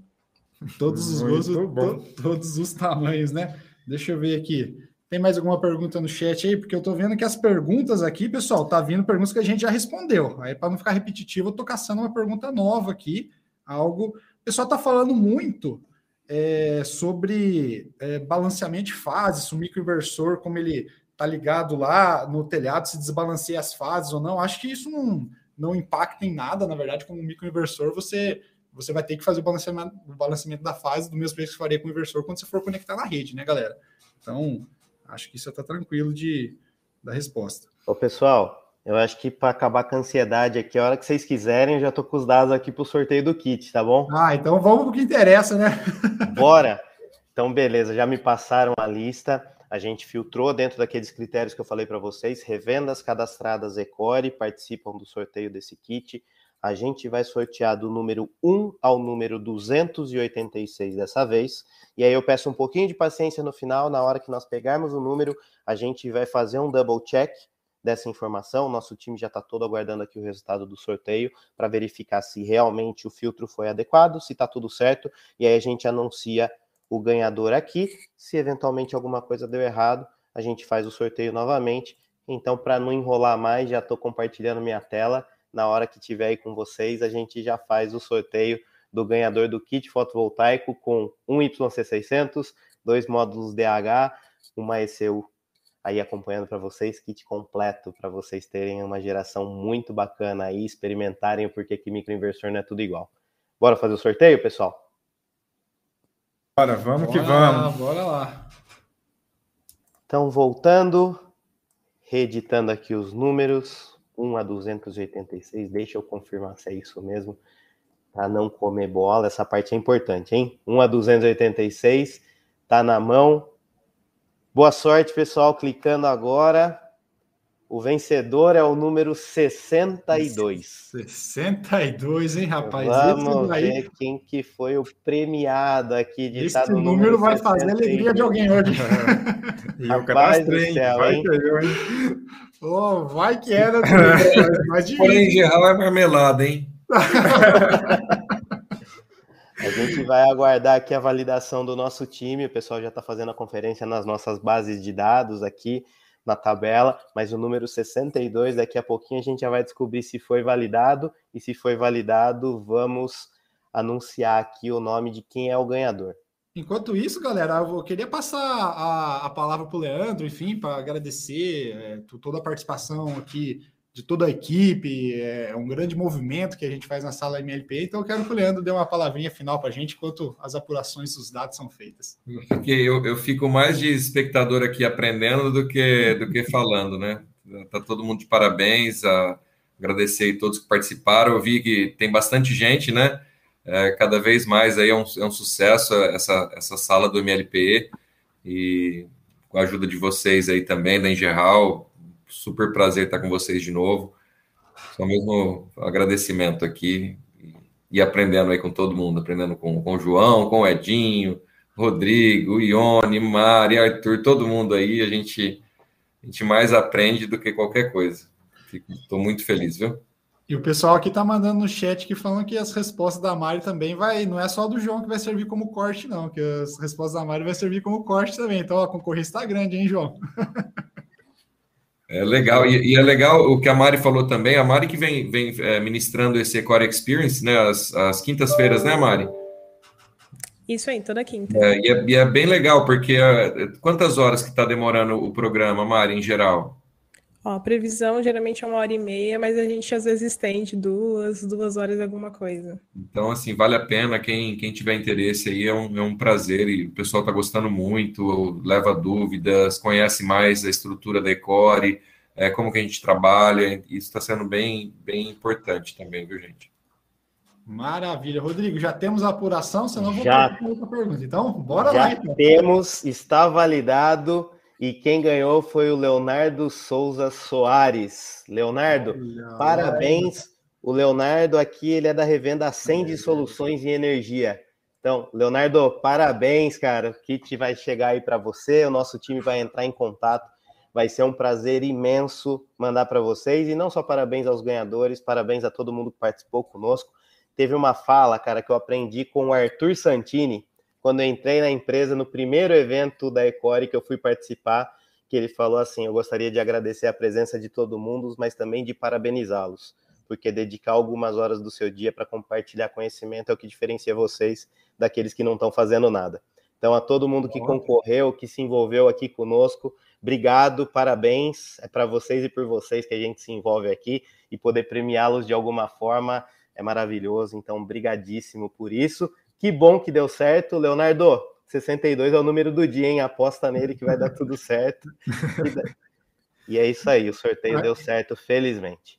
É, gostei da frase do Rodrigo, não é só conhecimento técnico aqui, aprende filosofia também, né? Top demais. E ó, Leonardo, quando você receber o kit lá, filma e marca a gente no Instagram lá, o Instagram da Ecore, marca a gente aqui na Geral também, que a gente vai repostar, que a gente quer ver aí você é, recebendo, você instalando o seu sistema, vai ser bem legal essa experiência. Então, não esquece de fazer isso não, beleza?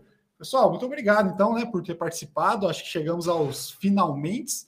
É, agradeço também a oportunidade de eu e o Túlio sempre a gente fica muito feliz de, de fazer é, essa sala MLP junto com vocês, porque a gente aprende muito, a gente dá risada aqui e a gente, acima de tudo, leva um conhecimento diferenciado para vocês. Beleza? Pessoal, muito obrigado pela presença de todos e até a próxima, né? Muito, Valeu, muito pessoal. obrigado, pessoal. Um prazerão estar com vocês aqui novamente. E agora vamos passar a palavra para o pessoal se despedindo aí, né? E vamos que vamos. Obrigado, obrigado, pessoal. Obrigado a todos aí. É aí, pessoal. Demais,